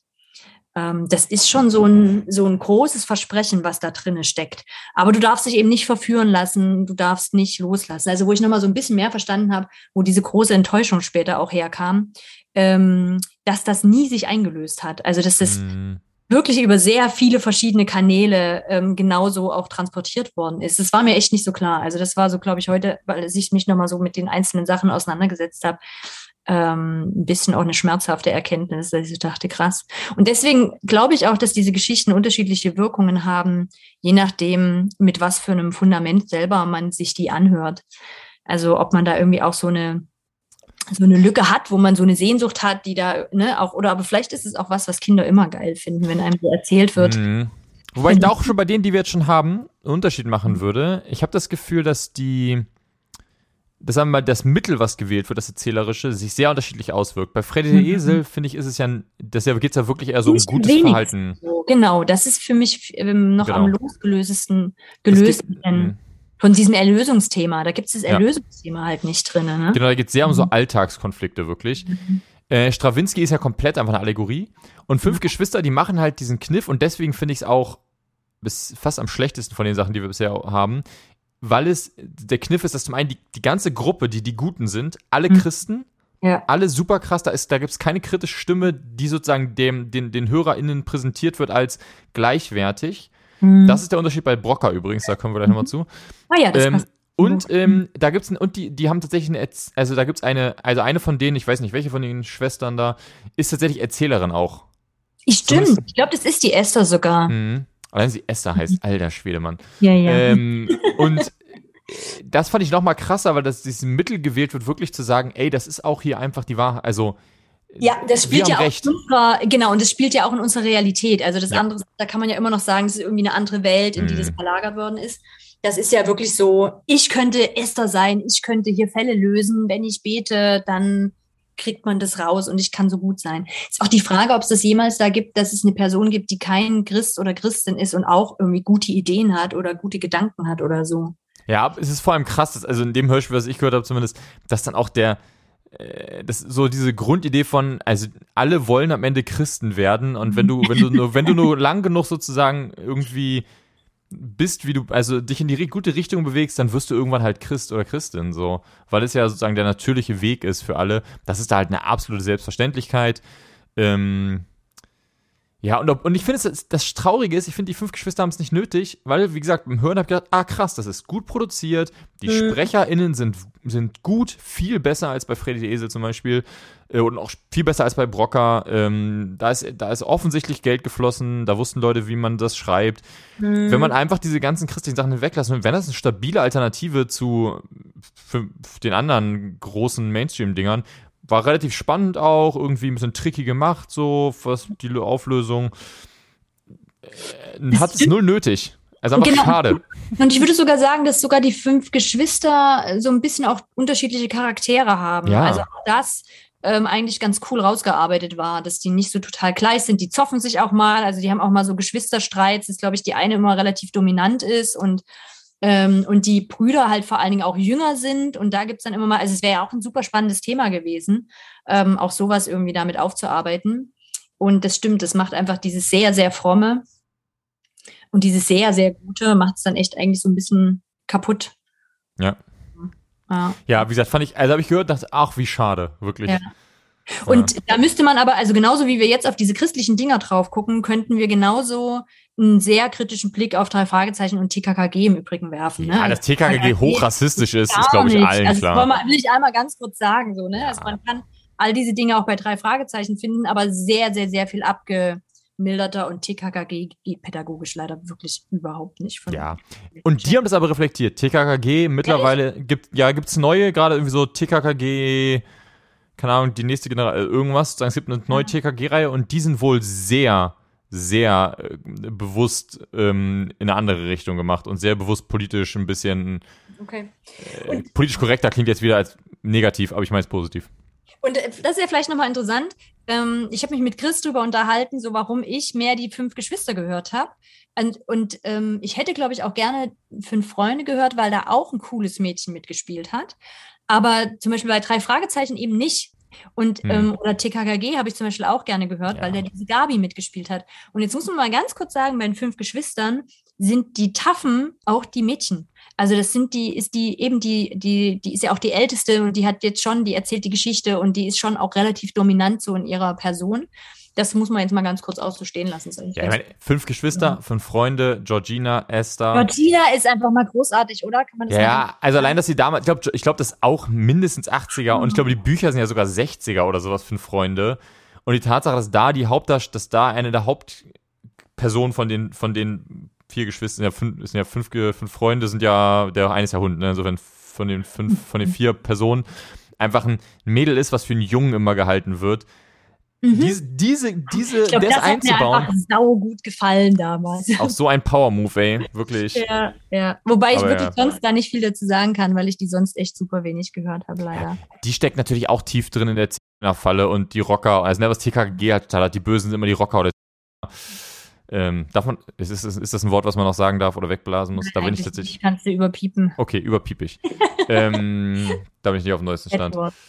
Ähm, aber zurück zu unseren, die christlichen ja. bieten ja Stoff genug. Ähm, und jetzt lass mal hören über den Dr. Brocker und ja. die Weltraumgeschichte, die ich wirklich gar nicht kenne. Von denen höre ich heute das erste Mal. Die Weltraumabenteuer tatsächlich. Äh, ein, ein, ich glaube, 26 Folgen sind es. Ähm, und es ist eine Gruppe. Es, ist, es spielt, glaube ich, soll in Amerika spielen. Aber es ist so ein bisschen. Ich überlege, ob es ein Beispiel. Es ist. Also auch, da spricht auch keiner amerikanisch. Es hat auch, macht auch nie den Eindruck, irgendwie amerikanisch wirken zu wollen es ist nicht so wie bei drei Fragezeichen, wo ich mich als Jugendlicher zumindest gefragt habe, ob das wohl eigentlich wirklich aus Amerika kommt, wenn die in Amerika spielt, sondern also genau, wirklich komplett offensichtlich einfach, weil es cool ist, in Amerika spielend. Und zwar geht es darum, dass da ähm, diese mehreren Jugendlichen, oder am Anfang würde ich sagen, wirklich noch Kinder, ähm, einen Professor treffen, der ist der Großvater von einer aus der Gruppe ähm, und das war Dr. Brocker und Dr. Brocker ist halt krasser Wissenschaftler oder Forscher und Erfinder und ähm, dann geht das relativ schnell, dass sie halt irgendwie Stück für Stück krasser sozusagen äh, sich steigern Richtung Weltall. Also mhm. die, das sind, also natürlich ist jetzt wirklich komplett Hanebüchen, dass so Jugendliche so, oh, wir fliegen jetzt zum Mond. Yay. Ihr habt schon zwei Simulationsflüge, ihr seid Jugendliche, vielleicht sogar Kinder. Aber hey, wir haben keine Zeit mehr. In drei, wir müssen den Start vorziehen. In drei Stunden geht's los. Oh, da fliegen nur zwei von euch mit, die anderen müssen zu Hause bleiben. Okay, na dann fliege ich halt mit zwei Kindern zum Mond. So, also Aber es das gibt im Übrigen bei den drei Fragezeichen gibt es auch eine Folge, wo Bob irgendwie in so einer Rakete irgendwie ins Weltall fliegt. Das ist auch vollkommen absurd. Ja, ja. Also das Geile ist halt bei denen, dass die wirklich dass die wirklich so schnell eskalieren mit ihrer, mit ihrer Absurdität, dass man sich dann null dran stören muss, weil die wirklich, das ist dann so, ist, wir haben uns darüber totgelacht, dass am Anfang immer so Infrarot ist so für alles die Lösung. Die Infrarotkamera hat eine Infrarotspaltung von der Karte gemacht und jetzt ist mit Infrarot würde sie wird zusammengefügt und Infra, so, ah, Infrarot war bestimmt neu und cool damals. Heute wäre das Bitcoin oder so dann. So, keine Ahnung. Also es ist total absurd, aber das Lustige ist, dass es wirklich eben eine zusammenhängende Geschichte ist. Also die, die Folgen für sich kannst du fast vernachlässigen, wie die getrennt sind. Also es ist eine Folge, sich davon mittendrin anzuhören, du verstehst nichts, du kennst die Charaktere nicht und es hört mittendrin gefühlt wieder auf. Mhm. Ähm, es gibt einen Bösewicht natürlich ähm, und äh, die haben dann ihre, ihre Marotten. Der Bösewicht ist immer ein Apfel, der Gute trinkt immer seine Milch. Und ähm, das Coole ist, die, die Charaktere, die aber zusammenkommen, sind ähm, nicht alle Christen. Mhm. Und äh, also am Anfang kommen die direkt zusammen und der eine kommt auch nur mit, weil er eigentlich auf das eine Mädel steht und der kommt deswegen mit in die Kirche. Und ähm, auch später, die sind nicht alle christlich und die Charakter dadurch sind die Charaktere, ist es klar, dass das eine Rolle spielt, teils. Aber es ist nicht ich habe das Gefühl, ich gucke von draußen drauf. Erzählerisch habe ich das Gefühl, sehe ich, also werde ich nicht aus der Eigenperspektive mit reingenommen und mir wird nicht gesagt, das ist richtig, sondern ich habe das Gefühl, das sind halt Charaktere und die machen auch Fehler, die werden auch, die, die verändern sich auch sehr stark über die 26 Hörspiele. Es ist wirklich eine Charakterentwicklung. Es ist nicht die große Schreibkunst, ne? Also, das muss man auf jeden Fall mal sagen, aber ähm, es passiert halt viel. Äh, deswegen, ich würde das zum Beispiel sagen, kann man wirklich, könnte ich heute auch noch nach, nach dem Hören nochmal sagen, könnte ich heutzutage jungen Jugendlichen oder Kindern, vielleicht so um zehn Jahre vielleicht oder so, wirklich. Könnte ich mhm. mir vorstellen, dass man denen das gut, gut vorspielen kann. Und dort, wo das Christentum vorkommt, wird das auch selber verarscht. Also es gibt einfach gerade, ich habe gerade eine Folge gehört, da wird einfach der Bösewicht äh, sozusagen dazu gezwungen, die, der, als Strafe dafür, dass er sozusagen irgendwie den bösen Verrat gemacht hat, muss er mit in die Kirche kommen und den Gottesdienst mit sich angucken. Und er das findet. Ist die Strafe? Ja, das sagen, also der, der, der, das sagen von dem Professor dann, der sagt sozusagen, hier, du hast mich halt irgendwie krass hintergangen, dafür musst du mit in den Gottesdienst kommen. Und geht halt, und das ist wirklich halt, also das ist offensichtlich ja nicht so, oh, wie gut, du wolltest das, sondern es ist halt, also natürlich gibt es diese Momente und diese Charakterentwicklung, dass bestimmte Charaktere dann halt Jesus irgendwie toller mhm. finden oder whatever aber es wird einfach auch wahnsinnig oft auf die Schippe genommen. Also, dass der eine Typ einfach selber sagt, ich gehe halt hier nur in den Gottesdienst, weil ich das Mädel cool finde. Mhm. Und ich finde die Predigt auch ehrlich gesagt ziemlich langweilig. So, das sagt er halt. Und das würde bei fünf Geschwistern, glaube ich, nicht vorkommen, ja. dass das so als Kommentar kommt. Mhm. Sondern da ist jeder Gottesdienst die Erlösung. Ja. ja. Das stimmt. Ach, spannend. Okay. Ist es später? Also hast du eine Idee, wann das, ähm, wann das angefangen hat? Hm, also, ich glaube, 96 oder so fängt das an. Ich weiß nicht, ob es dazu Bücher gibt, das wüsste ich gerade nicht, aber ich glaube nicht. Und es geht bis 2009 oder so. Es wurde echt über 13 Jahre produziert. Ich habe jedes Jahr so ungefähr zwei Stück. Und ähm, genau, und geht halt und wird halt am Ende, also auch genau, es ist wirklich halt reine Science Fiction von, also mhm. ab Tag, ab, ab Folge 2 ist es nur noch Science Fiction und es wird, es geht absolut absurde, wohin die halt dann, wie das so weitergeht. Ähm, mhm. Und aber auch da habe ich gedacht, also es ist, es ist null, also es ist zum einen nicht, nimmt es sich, nimmt sich selbst nicht so ernst, was ich total sympathisch finde. Und da habe ich habe nicht das Gefühl, also es gibt so Momente, ne, wo dann die einzelnen Charaktere dann irgendwie sowas machen, aber ich habe beim Hören nicht gedacht, oh, hier sitzt eine ganze Redaktion, die mir wirklich was reindrücken will. Ah, okay. Ähm, sondern ja, also wir, auch da, auch da fallen Leute vom Glauben ab, so ungefähr, und da geht es ja nicht um Himmel und Hölle so. Und gleichzeitig ja. ist das halt was, also der Dr. Brocker ist halt dieser ähm, super krasse, immer irgendwie sich bemühende und irgendwie möchte das, also es gibt, ne, der möchte auch, dass sich alle bekehren und endlich in, und dann gerettet sind, so. Mhm. Aber es ist eben nicht der eine, der eine Charakter, der damit stehen gelassen wird, sondern es gibt eben mehrere und es gibt andere, die das halt doof finden. So. Und es ist, also ich, mich würde interessieren, wenn du es mal hörst, ob, aber ich, ich, ich, weiß nicht, ob du so, weil es halt, man muss halt schon mehrere Folgen hören. Ich höre da bestimmt mal rein. Mh. Ich höre ja, ich höre ja gerne ähm, immer noch, äh, ich höre auch immer noch gerne die drei Fragezeichen von dem her. Ja. Ich habe jetzt gerade parallel nochmal geguckt, die fünf Geschwister eben sind äh, 1980, ähm, haben die angefangen. Als Buch, das Hörspiel aber 19... Abenteuerburg, mhm. genau. Ja, aber es hat sich ja orientiert an den Büchern. Mhm. Also dann ist es ja von der Grundgeschichte her schon. Und vielleicht macht es wirklich diesen Unterschied, diese 15 Jahre, die dazwischen liegen, dass man dann schon anders ähm, über christliche Kinder oder so geschrieben hat. Und auf der anderen Seite, klar, wenn sich dann, wenn, also das ist halt schön, wenn es da eine Entwicklung gibt. Das finde ich, erlebe ich aber insgesamt recht selten bei Kinderhörspielen dass die Charaktere sich wirklich irgendwie weiterentwickeln. Wobei man sagen muss, Fred Esel auch Anfang der, also fängt auch das in den 80ern an und ist wirklich nicht, also ist da, geht ja. da eine ganz andere Richtung. Ähm ja, das würde mich auch interessieren, wenn das die gleichen Macher sind bei Freddy der Esel zu Stravinsky, ob die sich dann nach Freddy der Esel, also ob die irgendwie christlicher geworden sind und dann dachten mhm. so, nee, das, das, das müssen wir jetzt hier nochmal ein bisschen klarer bringen. Oder ich weiß nicht, das fände ich interessant. Wie, also andersrum wäre es ja irgendwie vielleicht fast schlüssiger, zuerst Strawinski und dann Freddy der Esel. Aber ähm, in der Reihenfolge finde ich es jetzt auch noch ähm, spannend. Aber vielleicht äh, stimmt es auch nicht. Vielleicht haben sie ja auch wirklich zuerst Strawinski gemacht. Nee, Strawinski ist, ist ja später.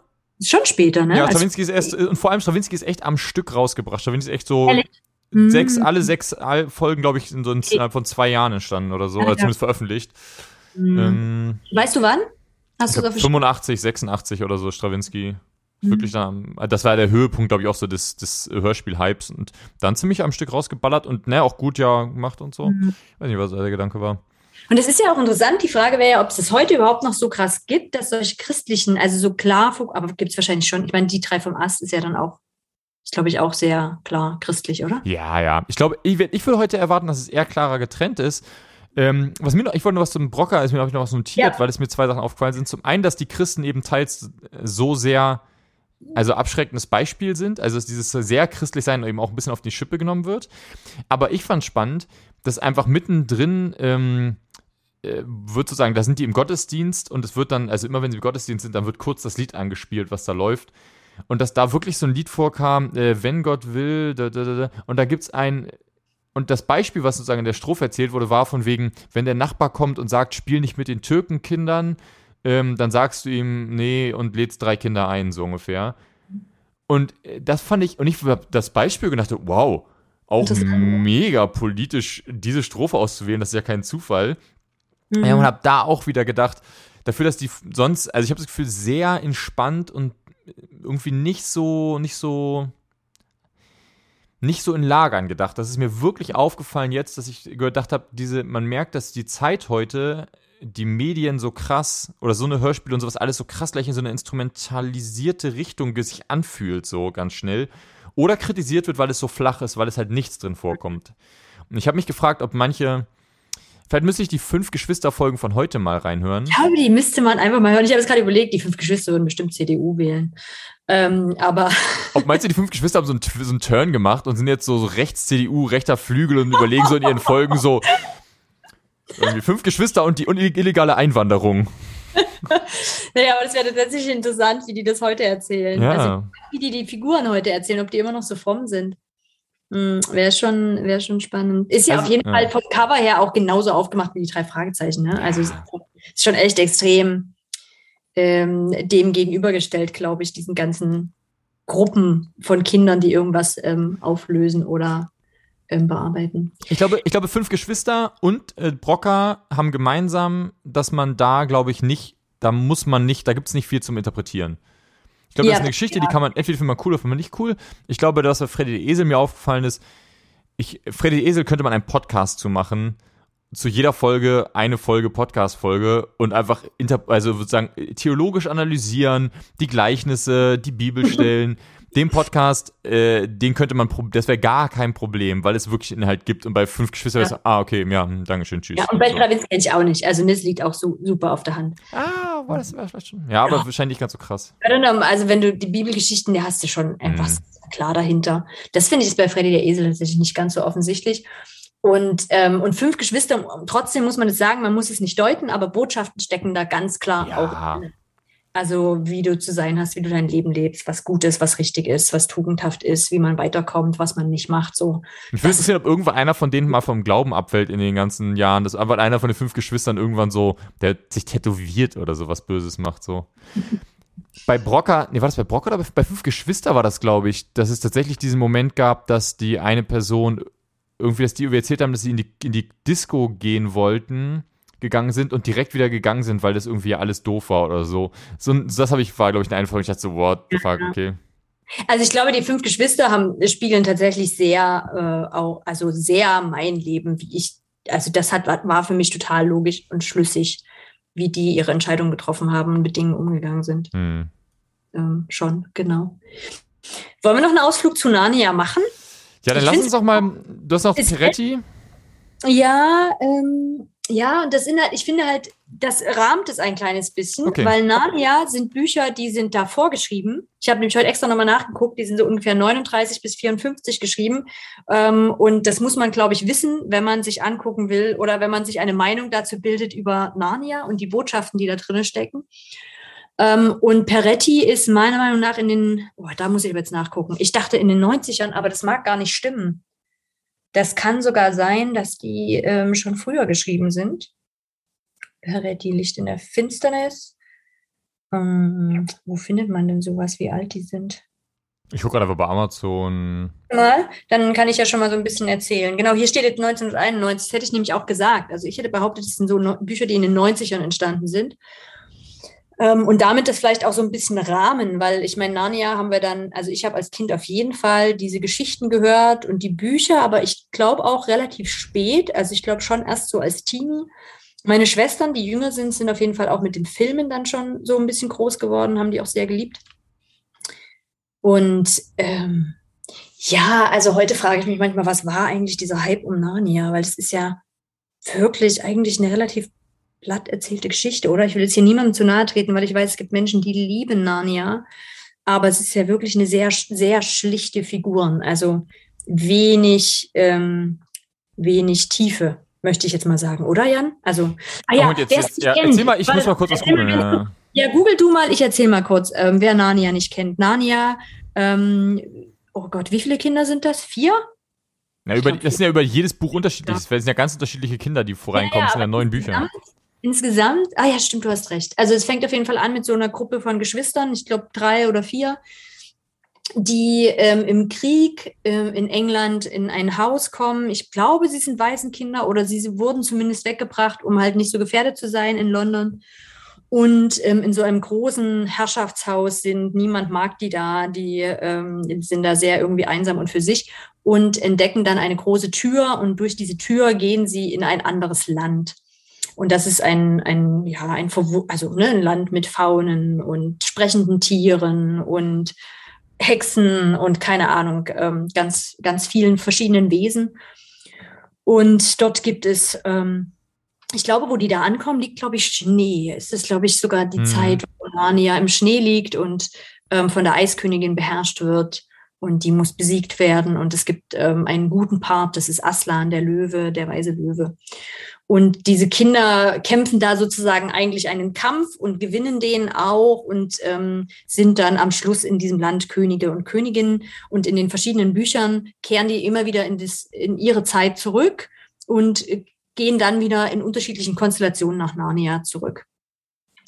Und ähm, ja, es ist halt wirklich sehr, sehr christlich, finde ich. Also mit dem Löwen, der sich dann irgendwann opfert und sterben muss und dann irgendwann wieder aufersteht, über aber auch, also ich finde die Kinder so unglaublich gut, bis auf Edward, der sich irgendwann mal verführen lässt mit so Honigplätzchen von der Eiskönigin und da mitgeht und das bereut er aber dann auch relativ schnell und dann wird er da auch ganz gut. Und ähm, ja, äh, ich finde es ganz verrückt, weil da, da ist, glaube ich, der krasseste Bruch. Also ich habe Narnia wirklich auch sehr geliebt und ich glaube, ich kann es heute nur noch ganz schwer ertragen, ähm, diese Geschichten, ähm, weil sie eben so ohne viel Tiefe, finde ich, sind.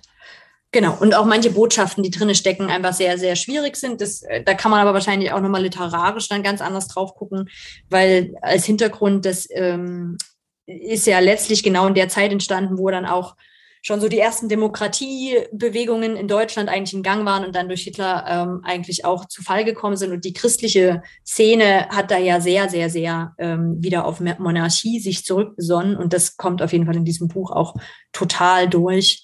Dieser Gedanke von, es braucht diesen einen reinen und ähm, charakterlich großartigen Herrscher und der kann das dann alles halten ähm, und beherrschen.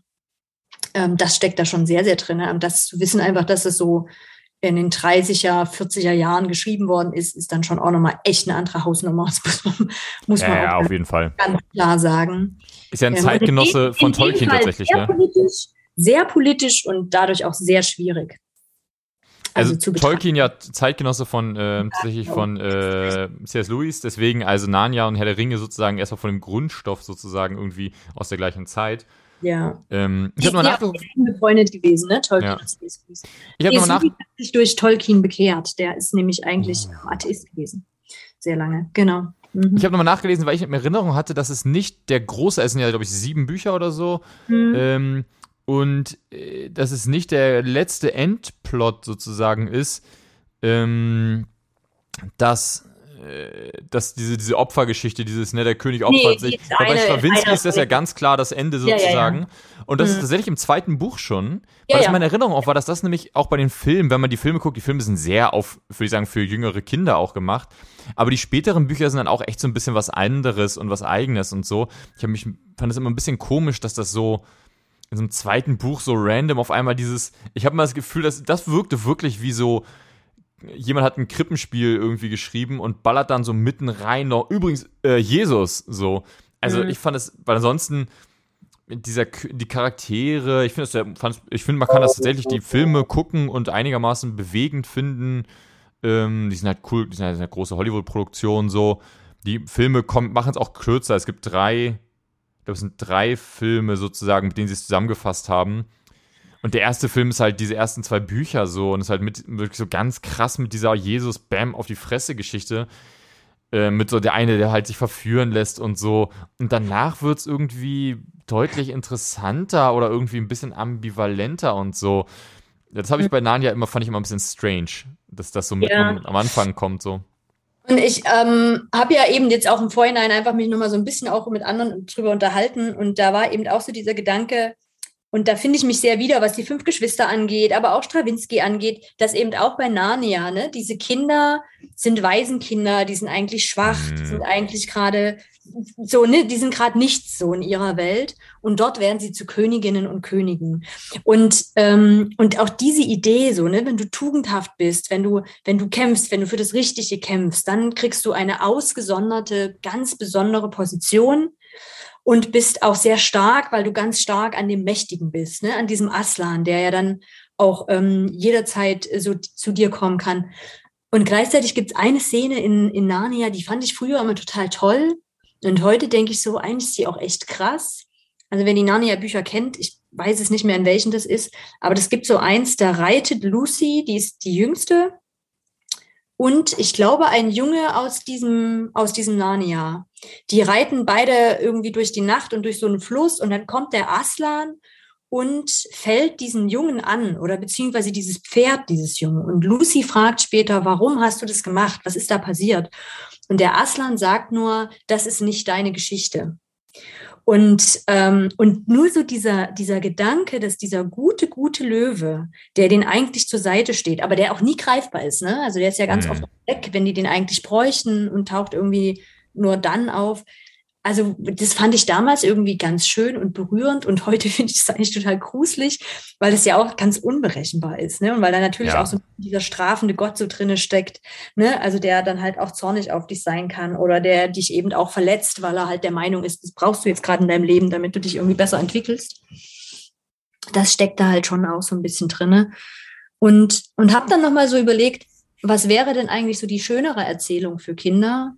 Und habe gedacht, so, Mann, wie schön wäre das, wenn wir eben nicht so stark und mächtig werden müssen und so abgesondert von den anderen, sondern wenn eigentlich so die Botschaft wäre, du kannst ganz menschlich sein und du kannst dich mit anderen verbinden und dieses dich mit anderen zu verbinden macht dich stark. Du brauchst nicht so einen übermächtigen Herrscher, der dich da rettet und der dich dann begleitet und ähm, wo du so auf dieser ähm, also das fühlt sich für mich immer so an, ne? so die Schwachen, die müssen dann so ganz stark und mächtig werden, damit ihnen eigentlich nichts mehr passieren kann. Und dann sind sie die Guten, die dann über alle gut herrschen, anstatt so zu sagen, ey, wir bleiben so auf einer Ebene miteinander und darin können wir uns verbinden. Also die hatten ja auch dann bei Narnia diese Biber, die irgendwie auch eine ganz schöne Rolle da gespielt haben und ja auch auf die Kids da irgendwie aufgepasst haben oder die dann auch so ein bisschen gerettet haben und so.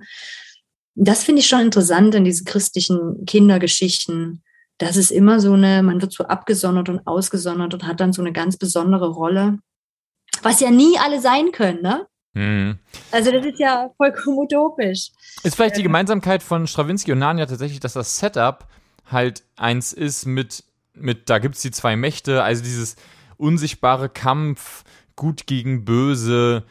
Mhm. Das ist, und das ist halt so ein super krasses, großes Setup, die je- jeweils auch personalisiert, die Mächte, die da gegeneinander kämpfen. Und da werden die Leute halt reingeschmissen und du bist halt sozusagen im Auftrag des Königs, ne, was ja auch jetzt ein sehr, sehr, so sagen wir, ich habe das Gefühl, evangelikal ist oder sagen wir so ein sehr stark christliches Bild ist, so dieses, man ist sozusagen da als Einzelperson im Auftrag, aber du bist eben nicht, du bist eben wirklich nur ein kleiner Teil in so einer großen Schlacht. Und Mhm. ähm, das Setup sozusagen, das stimmt schon wenn man, das, ich nehme da nichts, also ich habe bei Narnia auch nie irgendwie was mitgenommen im Sinne von, das finde ich cool, so möchte ich sein. Und ich würde sagen, ja, bei. mir anders. Tatsächlich. Okay, krass. Narnia hat mich auf jeden Fall auch ähm, geprägt. Ja, ja, ich habe die sehr gelesen und auch sehr interpretiert für mich. Also ich habe da, da habe ich schon, also wie zum Beispiel diese Geschichte da mit dem Aslan, das hat mich sehr Mhm. lange beschäftigt. Ähm, und ich hätte da eine Andacht drüber machen können, über manche Teile. Mhm. Ja, Na- Narnia überhaupt, äh, also ich glaube, als die rauskam, jeweils gab es die immer in kommentierter Version von Ulrich Pazani oder so, keine Ahnung. Äh, also ich glaube, so dieses, das war so der, das ist, das ist auf dem Niveau wirklich, deswegen fand ich Narnia, wenn, falls wir noch mal eine Folge zu, zu so weiteren Filmen machen würden, dann wäre Narnia für mich echt so der, der Grenzgänger zwischen von Christen für Christen und von Mhm. Christen aus der nicht-christlichen Welt genommen und adaptiert, weil Narnia wirklich in der Mitte steht und ganz, ganz klar eine christliche, also eine christliche, Inspir also eine biblische Botschaft rüberbringt oder die Bibel interpretiert und gleichzeitig halt ganz, ganz klar auch einfach Weltliteratur ist so.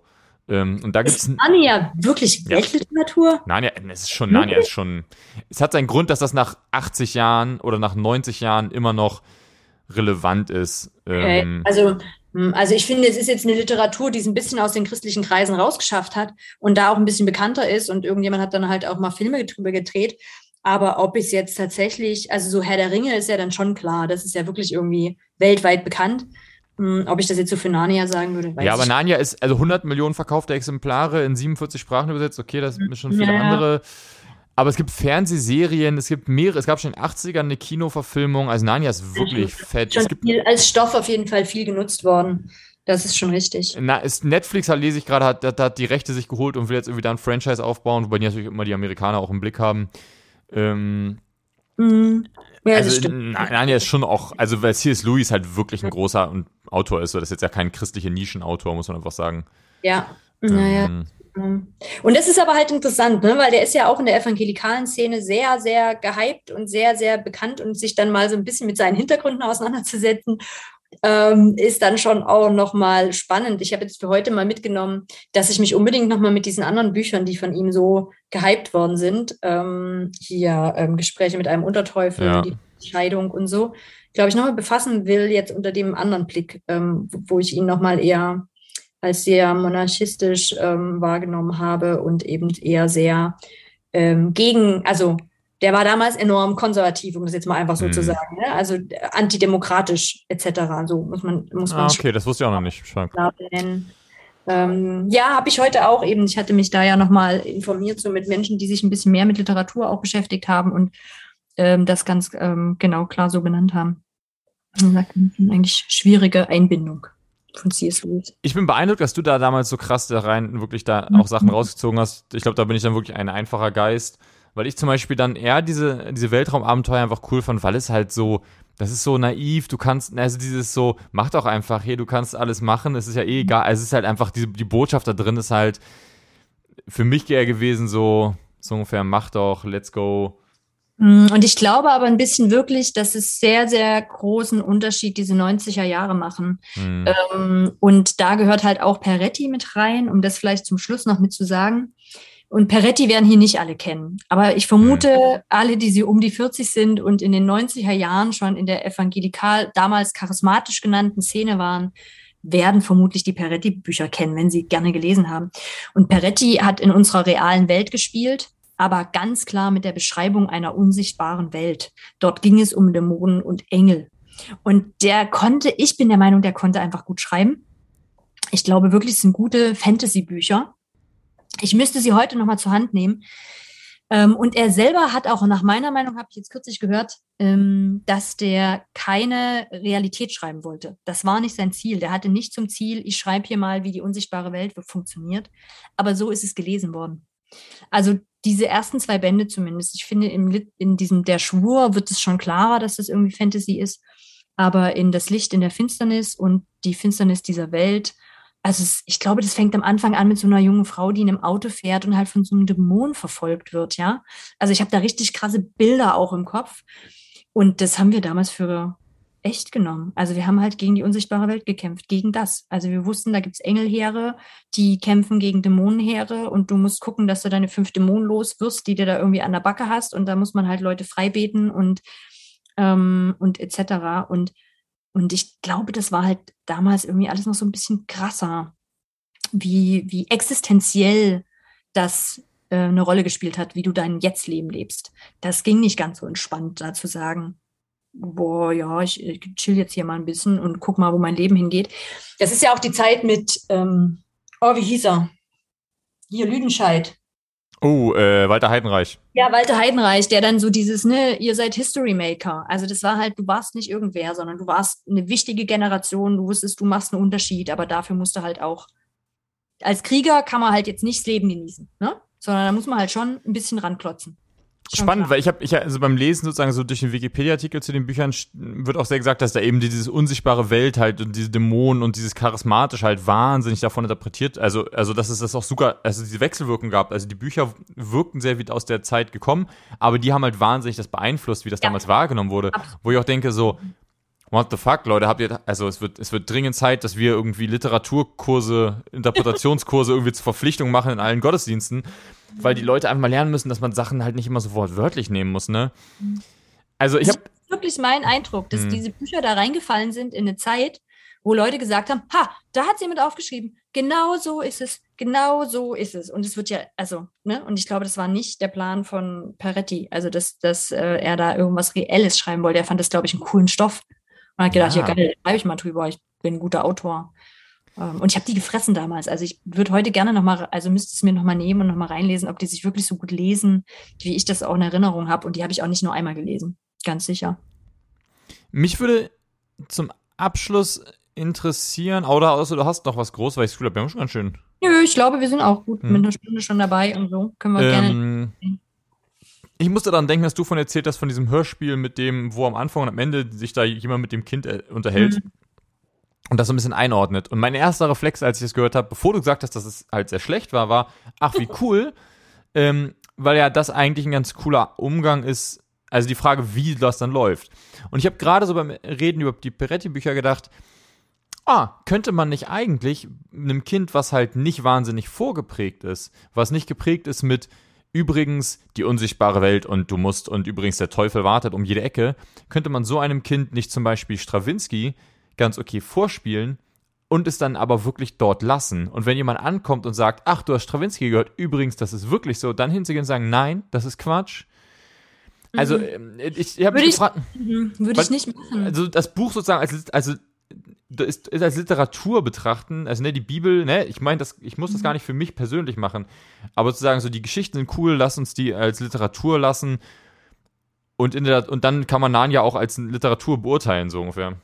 Ich finde es halt schwierig, weil ich immer sagen würde, Kinder lernen halt enorm durch diese Geschichten auch. Also das ist, gibt ja auch einen Grund, warum ähm, wir auch in meiner Arbeit ganz viel sagen, ey, guckt euch die Kinderbücher an, die ihr euren Kindern gebt. Guckt euch an, was da für Botschaften drin steht, wie da mit anderen Menschen umgegangen wird, ähm, wie da über Hautfarbe gesprochen wird, etc. Also guckt euch an, was da drin steht. Und wenn bei Strawinski die erste Folge eigentlich komplett davon handelt, Angst zu haben und sich in Mhm. Acht zu nehmen und ja nicht sich zu vergnügen, sondern dass man eine wichtige Aufgabe im Leben hat, die man erfüllen muss, dann denkst du, nee, beschissene Botschaft. Also so Hm, okay. schön, wie es gemacht ist. Und dann ist es eigentlich sogar fast noch fies, dass es gut gemacht ist. Und dass man die Lieder auch noch gerne mitsingt und gerne dabei ist. Also ich werde die gerne hören noch, weil es halt für mich Kindheitserinnerung ist. Ich würde sie nicht verschenken. Hm. Würde sie nicht an ein Kind weitergeben. Stimmt, das heißt, der Gedanke ist an sich, ist es für einen Erwachsenen fast funktioniert, weil du sozusagen es einordnen kannst, aber wenn du, aber wenn du sozusagen, unabhängig davon, ob es von der geistlichen Frage, ist es sozusagen einfach sozusagen vom Gefühl her keine, kein, keine, kein Ja. wertvolles Gefühl, was da vermittelt wird. Ah, spannend. Also ich habe zum Beispiel damals dann für meinen Patensohn eher danach gesucht, aber leider nie was gefunden, wo einfach nur auf eine schöne Art und Weise Bibelgeschichten erzählt werden. Ohne eine Deutung. Einfach Mhm. nur ähm, die Geschichten erzählt, die, und da gibt's ja, also keine Ahnung, muss ja jetzt nicht gleich die Kreuzigung sein. Ne? Also gibt ja genügend andere, auch Gleichnisse oder ähm, die Geschichte von Samuel oder so. Und das, da, da hatten wir als Kinder auch so eine bestimmte Form von Bibelgeschichten, die wirklich keine Deutung reingebracht haben, sondern einfach plain diese Geschichte erzählt haben. Auf eine sehr schöne Art und Weise.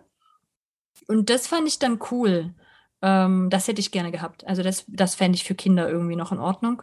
In Buchform gibt's das. Ich hatte zum Beispiel so Comics. Äh, Es gab Ja. die Bibel so in Comics, da waren so Ja, zwölf, stimmt. zwölf Comics, so gelbe Dinger, die Mhm. habe ich glaube ich sogar noch irgendwo. Ich erinnere mich, Ähm, ja. Die waren ganz, also müsste ich auch noch mal reingucken, muss ich mal Müssen wir mal reingucken, genau.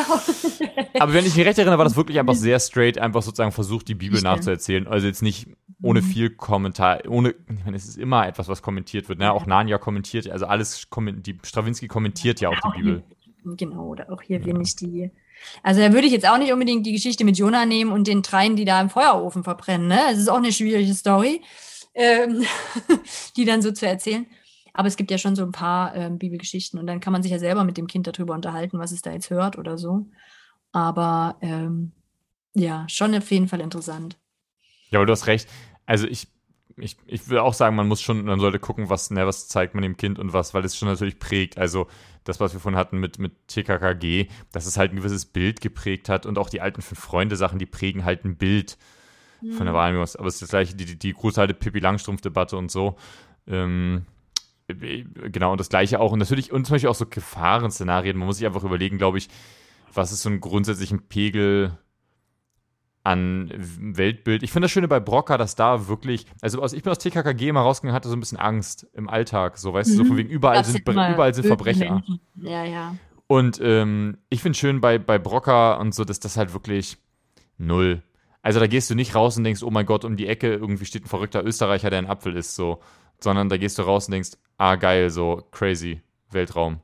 Ähm, und ja, Hört das, ja. also, wenn ihr das da draußen, wenn ihr da so mal welche irgendwie von den Sachen kennt oder auch noch ganz andere Sachen im Blick habt, wo ihr sagt, oh, darüber habt ihr jetzt gar nicht geredet. Mhm. Ich fände das wahnsinnig spannend, äh, die Beispiele nochmal zu hören. Und auch gerade zu hören, so wenn es Sachen heute noch gibt, wo ihr sagt, gibt's denn, ich frage mich, Hörspiele kommen ja gerade wieder, ich frage mich, ob es Äquivalente gibt. Ja. Ob irgendwer heute jetzt nochmal neu irgendwie was ganz tolle Hörspiele macht oder so, ob es da Beispiele gibt. So ja, Perlen. Wir haben ja Genau, wir haben ja über manche Sachen gar nicht gesprochen, ne? so Hella Heinzmann und hier Daniel Kallauch und so, diese ganzen Lieder. Oh, Lieder, ja, gut. Das ist ja auch schon nochmal spannend, also wo ich auf jeden Fall sagen würde, Lieder haben auf mich auch mega eine Prägung gehabt. Und ich war vorhin gerade bei Freunden, die haben von irgendwie anderen Freunden so eine CD-Sammlung gekriegt von christlichen Kinder-CDs. Ähm, und dann lief da gerade ein, ein Lied parallel ohne dich bin ich verloren, mit dir werde ich neu geboren und darüber aber wirklich so eine geile Tanzmusik. So eine, und die Kinder sprangen da durch die Gegend und die, die Mutter nur so, oh Gott, ich glaube, ich muss das ausmachen. Wo ich dachte, das lohnt sich schon auch wirklich gut hinzuhören, ähm, was da so, weil, weil Lieder haben ja auch sowas an sich, dass man das so innerlich auch so mitsingt, ne, und dann auch so mitträgt. Also, das hatten wir ja schon mal in einer früheren Folge mm. über die Lied ist es irgendwann zu spät, zu spät, zu spät, da in dieser, mit diesem Wüstenabsturz. Absturz in der Wüste heißt die Folge, glaube ich. Ähm, ja. ja. Wobei das, das auch so charakterunterschiedlich ist, ne? Also ich weiß mal, was das davon mitnimmt, auf jeden Fall. Ja. Also es gibt so viele Lobpreislieder, die halt so eine krasse Botschaft haben und die mir so, wo ich immer noch weiß, dass ich auch selbst damals sagte, so, ja, ja, take it all, take it all. Und ich weiß noch, dass wir eine hatten bei uns in der in der Gemeinde, die immer gesagt hat, so, ey, ich kenne halt lauter Missionare, die halt irgendwie gestorben sind irgendwo. So, für die halt halt, für die hat halt ganz persönlich dieses, dass da die ganzen Jugendlichen stehen und Take, Take, Take It All von Hillsong singen, hatte für die halt was wahnsinnig Schwieriges, weil sie hat das Gefühl, ey, keiner von euch meint das hier so, ihr wisst gar nicht, was ihr singt. Warum singen wir es dann so? Und das fand ich, äh, und ich habe gedacht, so, ja, chill mal so. Und ich glaube, das ist wirklich die Frage, ne, auf welchen Boden fällt das? Auf jeden Fall. ja. ja. Ja, und ich glaube, deswegen ist halt auch noch viel interessanter, da über diese Kindergeschichten zu sprechen, weil da halt ja einfach auch sehr viel Prägung stattfindet. Ne? Mhm. Also ja vielleicht als Teenie und Jugendliche auch schon nochmal ganz anders mit Sachen auseinandersetzen. Ähm, aber ähm, ja, Kinder holen ja irgendwo auch ihr Fundament her, wie sie Sachen bewerten oder ein, einordnen oder auch sich, wo, wo sie sich identifizieren wollen. Ne? Also die suchen sich ja dann auch immer Figuren raus, ähm, wo sie sich irgendwie wiederfinden. Das ist das Gute, finde ich, wenn du, also gut geschriebene Serien unabhängig von ob Kinder, Erwachsene, Hörspiel oder Fernsehen oder Film, gute Serien, finde ich, haben keinen, äh, keinen Helden, würde ich immer sagen, mittlerweile. Gut geschriebene mhm. Serien sind alles, also je, wenn die einigermaßen realistisch geschrieben sein sollen, dann, haben, dann hast du niemanden, wo du, wo du sagst, das ist die eine Person, wo ich mitfieber, sondern du, du guckst allen einfach gebannt zu. Sobald es diese eine Person gibt, die so super glatt ist, äh, zum Beispiel würde ich mittlerweile sagen, ist auch wahnsinnig uninteressant. Ähm, das ist, wie gesagt, das ist das, wo ich echt nochmal bei Freddy der Esel reinhören muss, ob es hinten, wie es hinten raus wird. Ja. Der, ich, ich, ich, erinnere mich, dass der deutlich mehr Kanten hat, als er am Anfang andeutet. Und dadurch wird es spannend und dadurch wird es interessant, weil sonst ist es eben, ja. Das war schon auch was, was ich auch sehr mitgenommen habe heute. Also genau, stimmt, wir können in die Runde gehen. Was, was ja. nehme ich mit aus heute? Ähm, und vielleicht, äh, da starte ich dann vielleicht gleich, weil ich ja gerade schon dabei war. Ähm, dass, wenn ich so heute gucke, ich mir wünschen würde, es gäbe mehr Helden und Heldinnen, die eigentlich da landen, am Schluss verletzlicher zu sein und mehr auch auf andere angewiesen zu sein, als so alleine stark zu sein und sauber und tugendhaft zu bleiben. Dass ich das viel interessanter fände und dass das ähm, eigentlich meine Entwicklung ist, dass ich so sage, wegzukommen von diesem, ich bin ganz heilig und sauber und kriege die Dinge alle gebacken, hin zu, eher was Gebrochenem und auch Verletzlichem und damit aber auch Berührbarem. Und das fände ich total schön, wenn es das auch als Botschaft gäbe für Kinder. Also, und das kann auch ein Held oder eine Heldin sein, ähm, in der das aber trotzdem, vielleicht ist es bei Freddy so, vielleicht müsste man da mal reinhören, ob das, ähm, ob der auch Hilfe kriegt von anderen und auch braucht und ähm, genau, also da auch nicht so, so ganz glatt nur ist. Das fände ich irgendwie schön. Genau, und es hat mich ein bisschen ähm, heute auch ähm, nochmal sehr nachdenklich gemacht, was ich so mitgenommen habe aus diesen Hörspielen und Hörbüchern, ähm, aber auch, wie bereitwillig ich darauf angesprungen bin, das ähm, so zu schlucken und mitzunehmen. Das fand ich schon auch nochmal ähm, sehr interessant. Ja, und dass ich so ein bisschen Sehnsucht danach habe, nach so einem Kinderzimmer, Nachmittag, draußen regnet's und man hat irgendwie so eine schöne Folge da laufen, einen Kassettenrekorder und kann so vor sich hin dümpeln. Das fand ich irgendwie auch eine schöne Erinnerung. Hörspiele auf jeden Fall, ja. Hm. Hat seinen Grund, warum das gerade wieder so Trend ist, ne? Ja, wahrscheinlich. Und bei dir, Jan, was nimmst du mit aus heute? Mmh zum einen, dass ich, äh, bei, dass ich jetzt mehrere Sachen habe, die ich hören möchte und ein paar, wo ich, ich habe Angst, Strawinski zu hören. Ja, äh, ja. Hab's dir kaputt gemacht. Ne, vielleicht ja auch nicht. Vielleicht kann ich es auch wirklich hören und sagen, oh, warum, ne? So, ähm, ja, ja. Ich nehme nochmal mit diese Frage, auf, also, dass die Sachen, die ich glaube ich heute auch noch gut fände ähm, oder gut finde, wahrscheinlich so sind, dass sie nicht so wahnsinnig viel in sich schon interpretieren, sondern mhm. halt eine Geschichte erzählen und dass ich dann denke, oh krass, das heißt, es geht wirklich echt auch um die Frage, auf welchen Boden fällt das. Ähm, dass diese A, dass das zusammen darüber reden und schauen, was macht das mit dir, ne? Am Ende nicht so wahnsinnig unterschiedlich ist zu anderer guter Kunst. Mhm. Ähm, und äh, natürlich, dass es sowohl, ne, was, was mein Kind angeht, eine spannende Frage wird, herauszufinden, so, ne, wie geht das, also, dass das Kind kennt, das Kind ist es wichtiger, das Kind kennenzulernen, als das Medium, was ich mit dem Kind konsumiere, weil ich dann vielleicht einschätzen kann, was, was macht das mit dem Kind. Ne? Also ich muss nicht, ich muss gar nicht irgendwie probieren, einen Ring irgendwie um mein Kind zu ziehen, was vielleicht bei uns ja eher passiert ist früher, wo es dann hieß, bestimmte Sachen darf man nicht hören, sondern ich muss eher im Gespräch sein und gucken, ey, was macht, also wie geht's dir so, ne? Was möchtest du denn auch einfach nicht hören? Was, also wirklich das zu, zu stärken.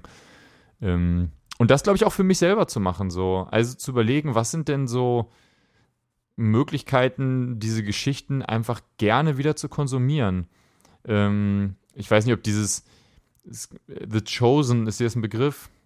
Oh, es läuft mir jetzt gerade schon zum zweiten Mal über den Weg. Wollte ich eigentlich Ist halt so eine Fernsehserie, glaube ich, jetzt gerade so ein großes Ding, wird auch mega gehypt unter Evangelikalen. Ja, ne? Ich bin sehr, sehr skeptisch, mir das anzugucken, weil ich wirklich denke, so, ich bereue, ich, ich bin sehr schlecht darin, Serien nicht zu Ende zu gucken und ich habe Angst, dass ich anfange und direkt denke, oh mein ich Gott. Meine, also du weißt doch schon, auf was du gefasst sein kannst, wenn du weißt, der, der Hintergrund ist evangelikal und der Titel ist The Chosen. Also ja. ich meine, was erwartest du?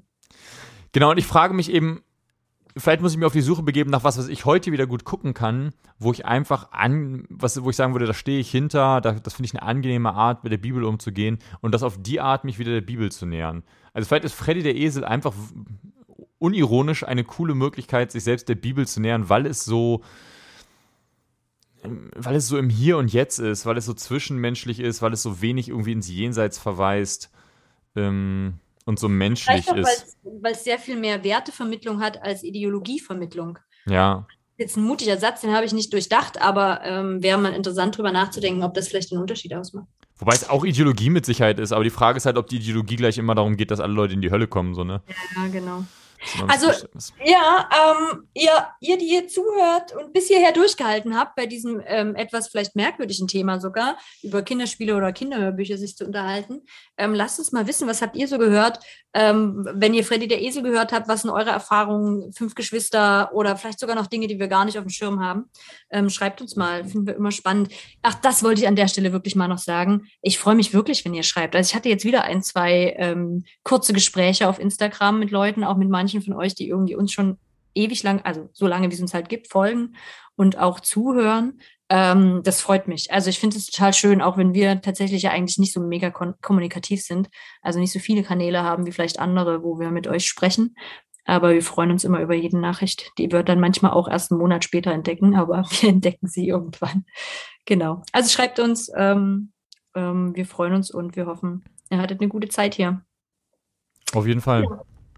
Dann macht's gut. Ciao, ciao. Bis zum nächsten Mal. Ciao.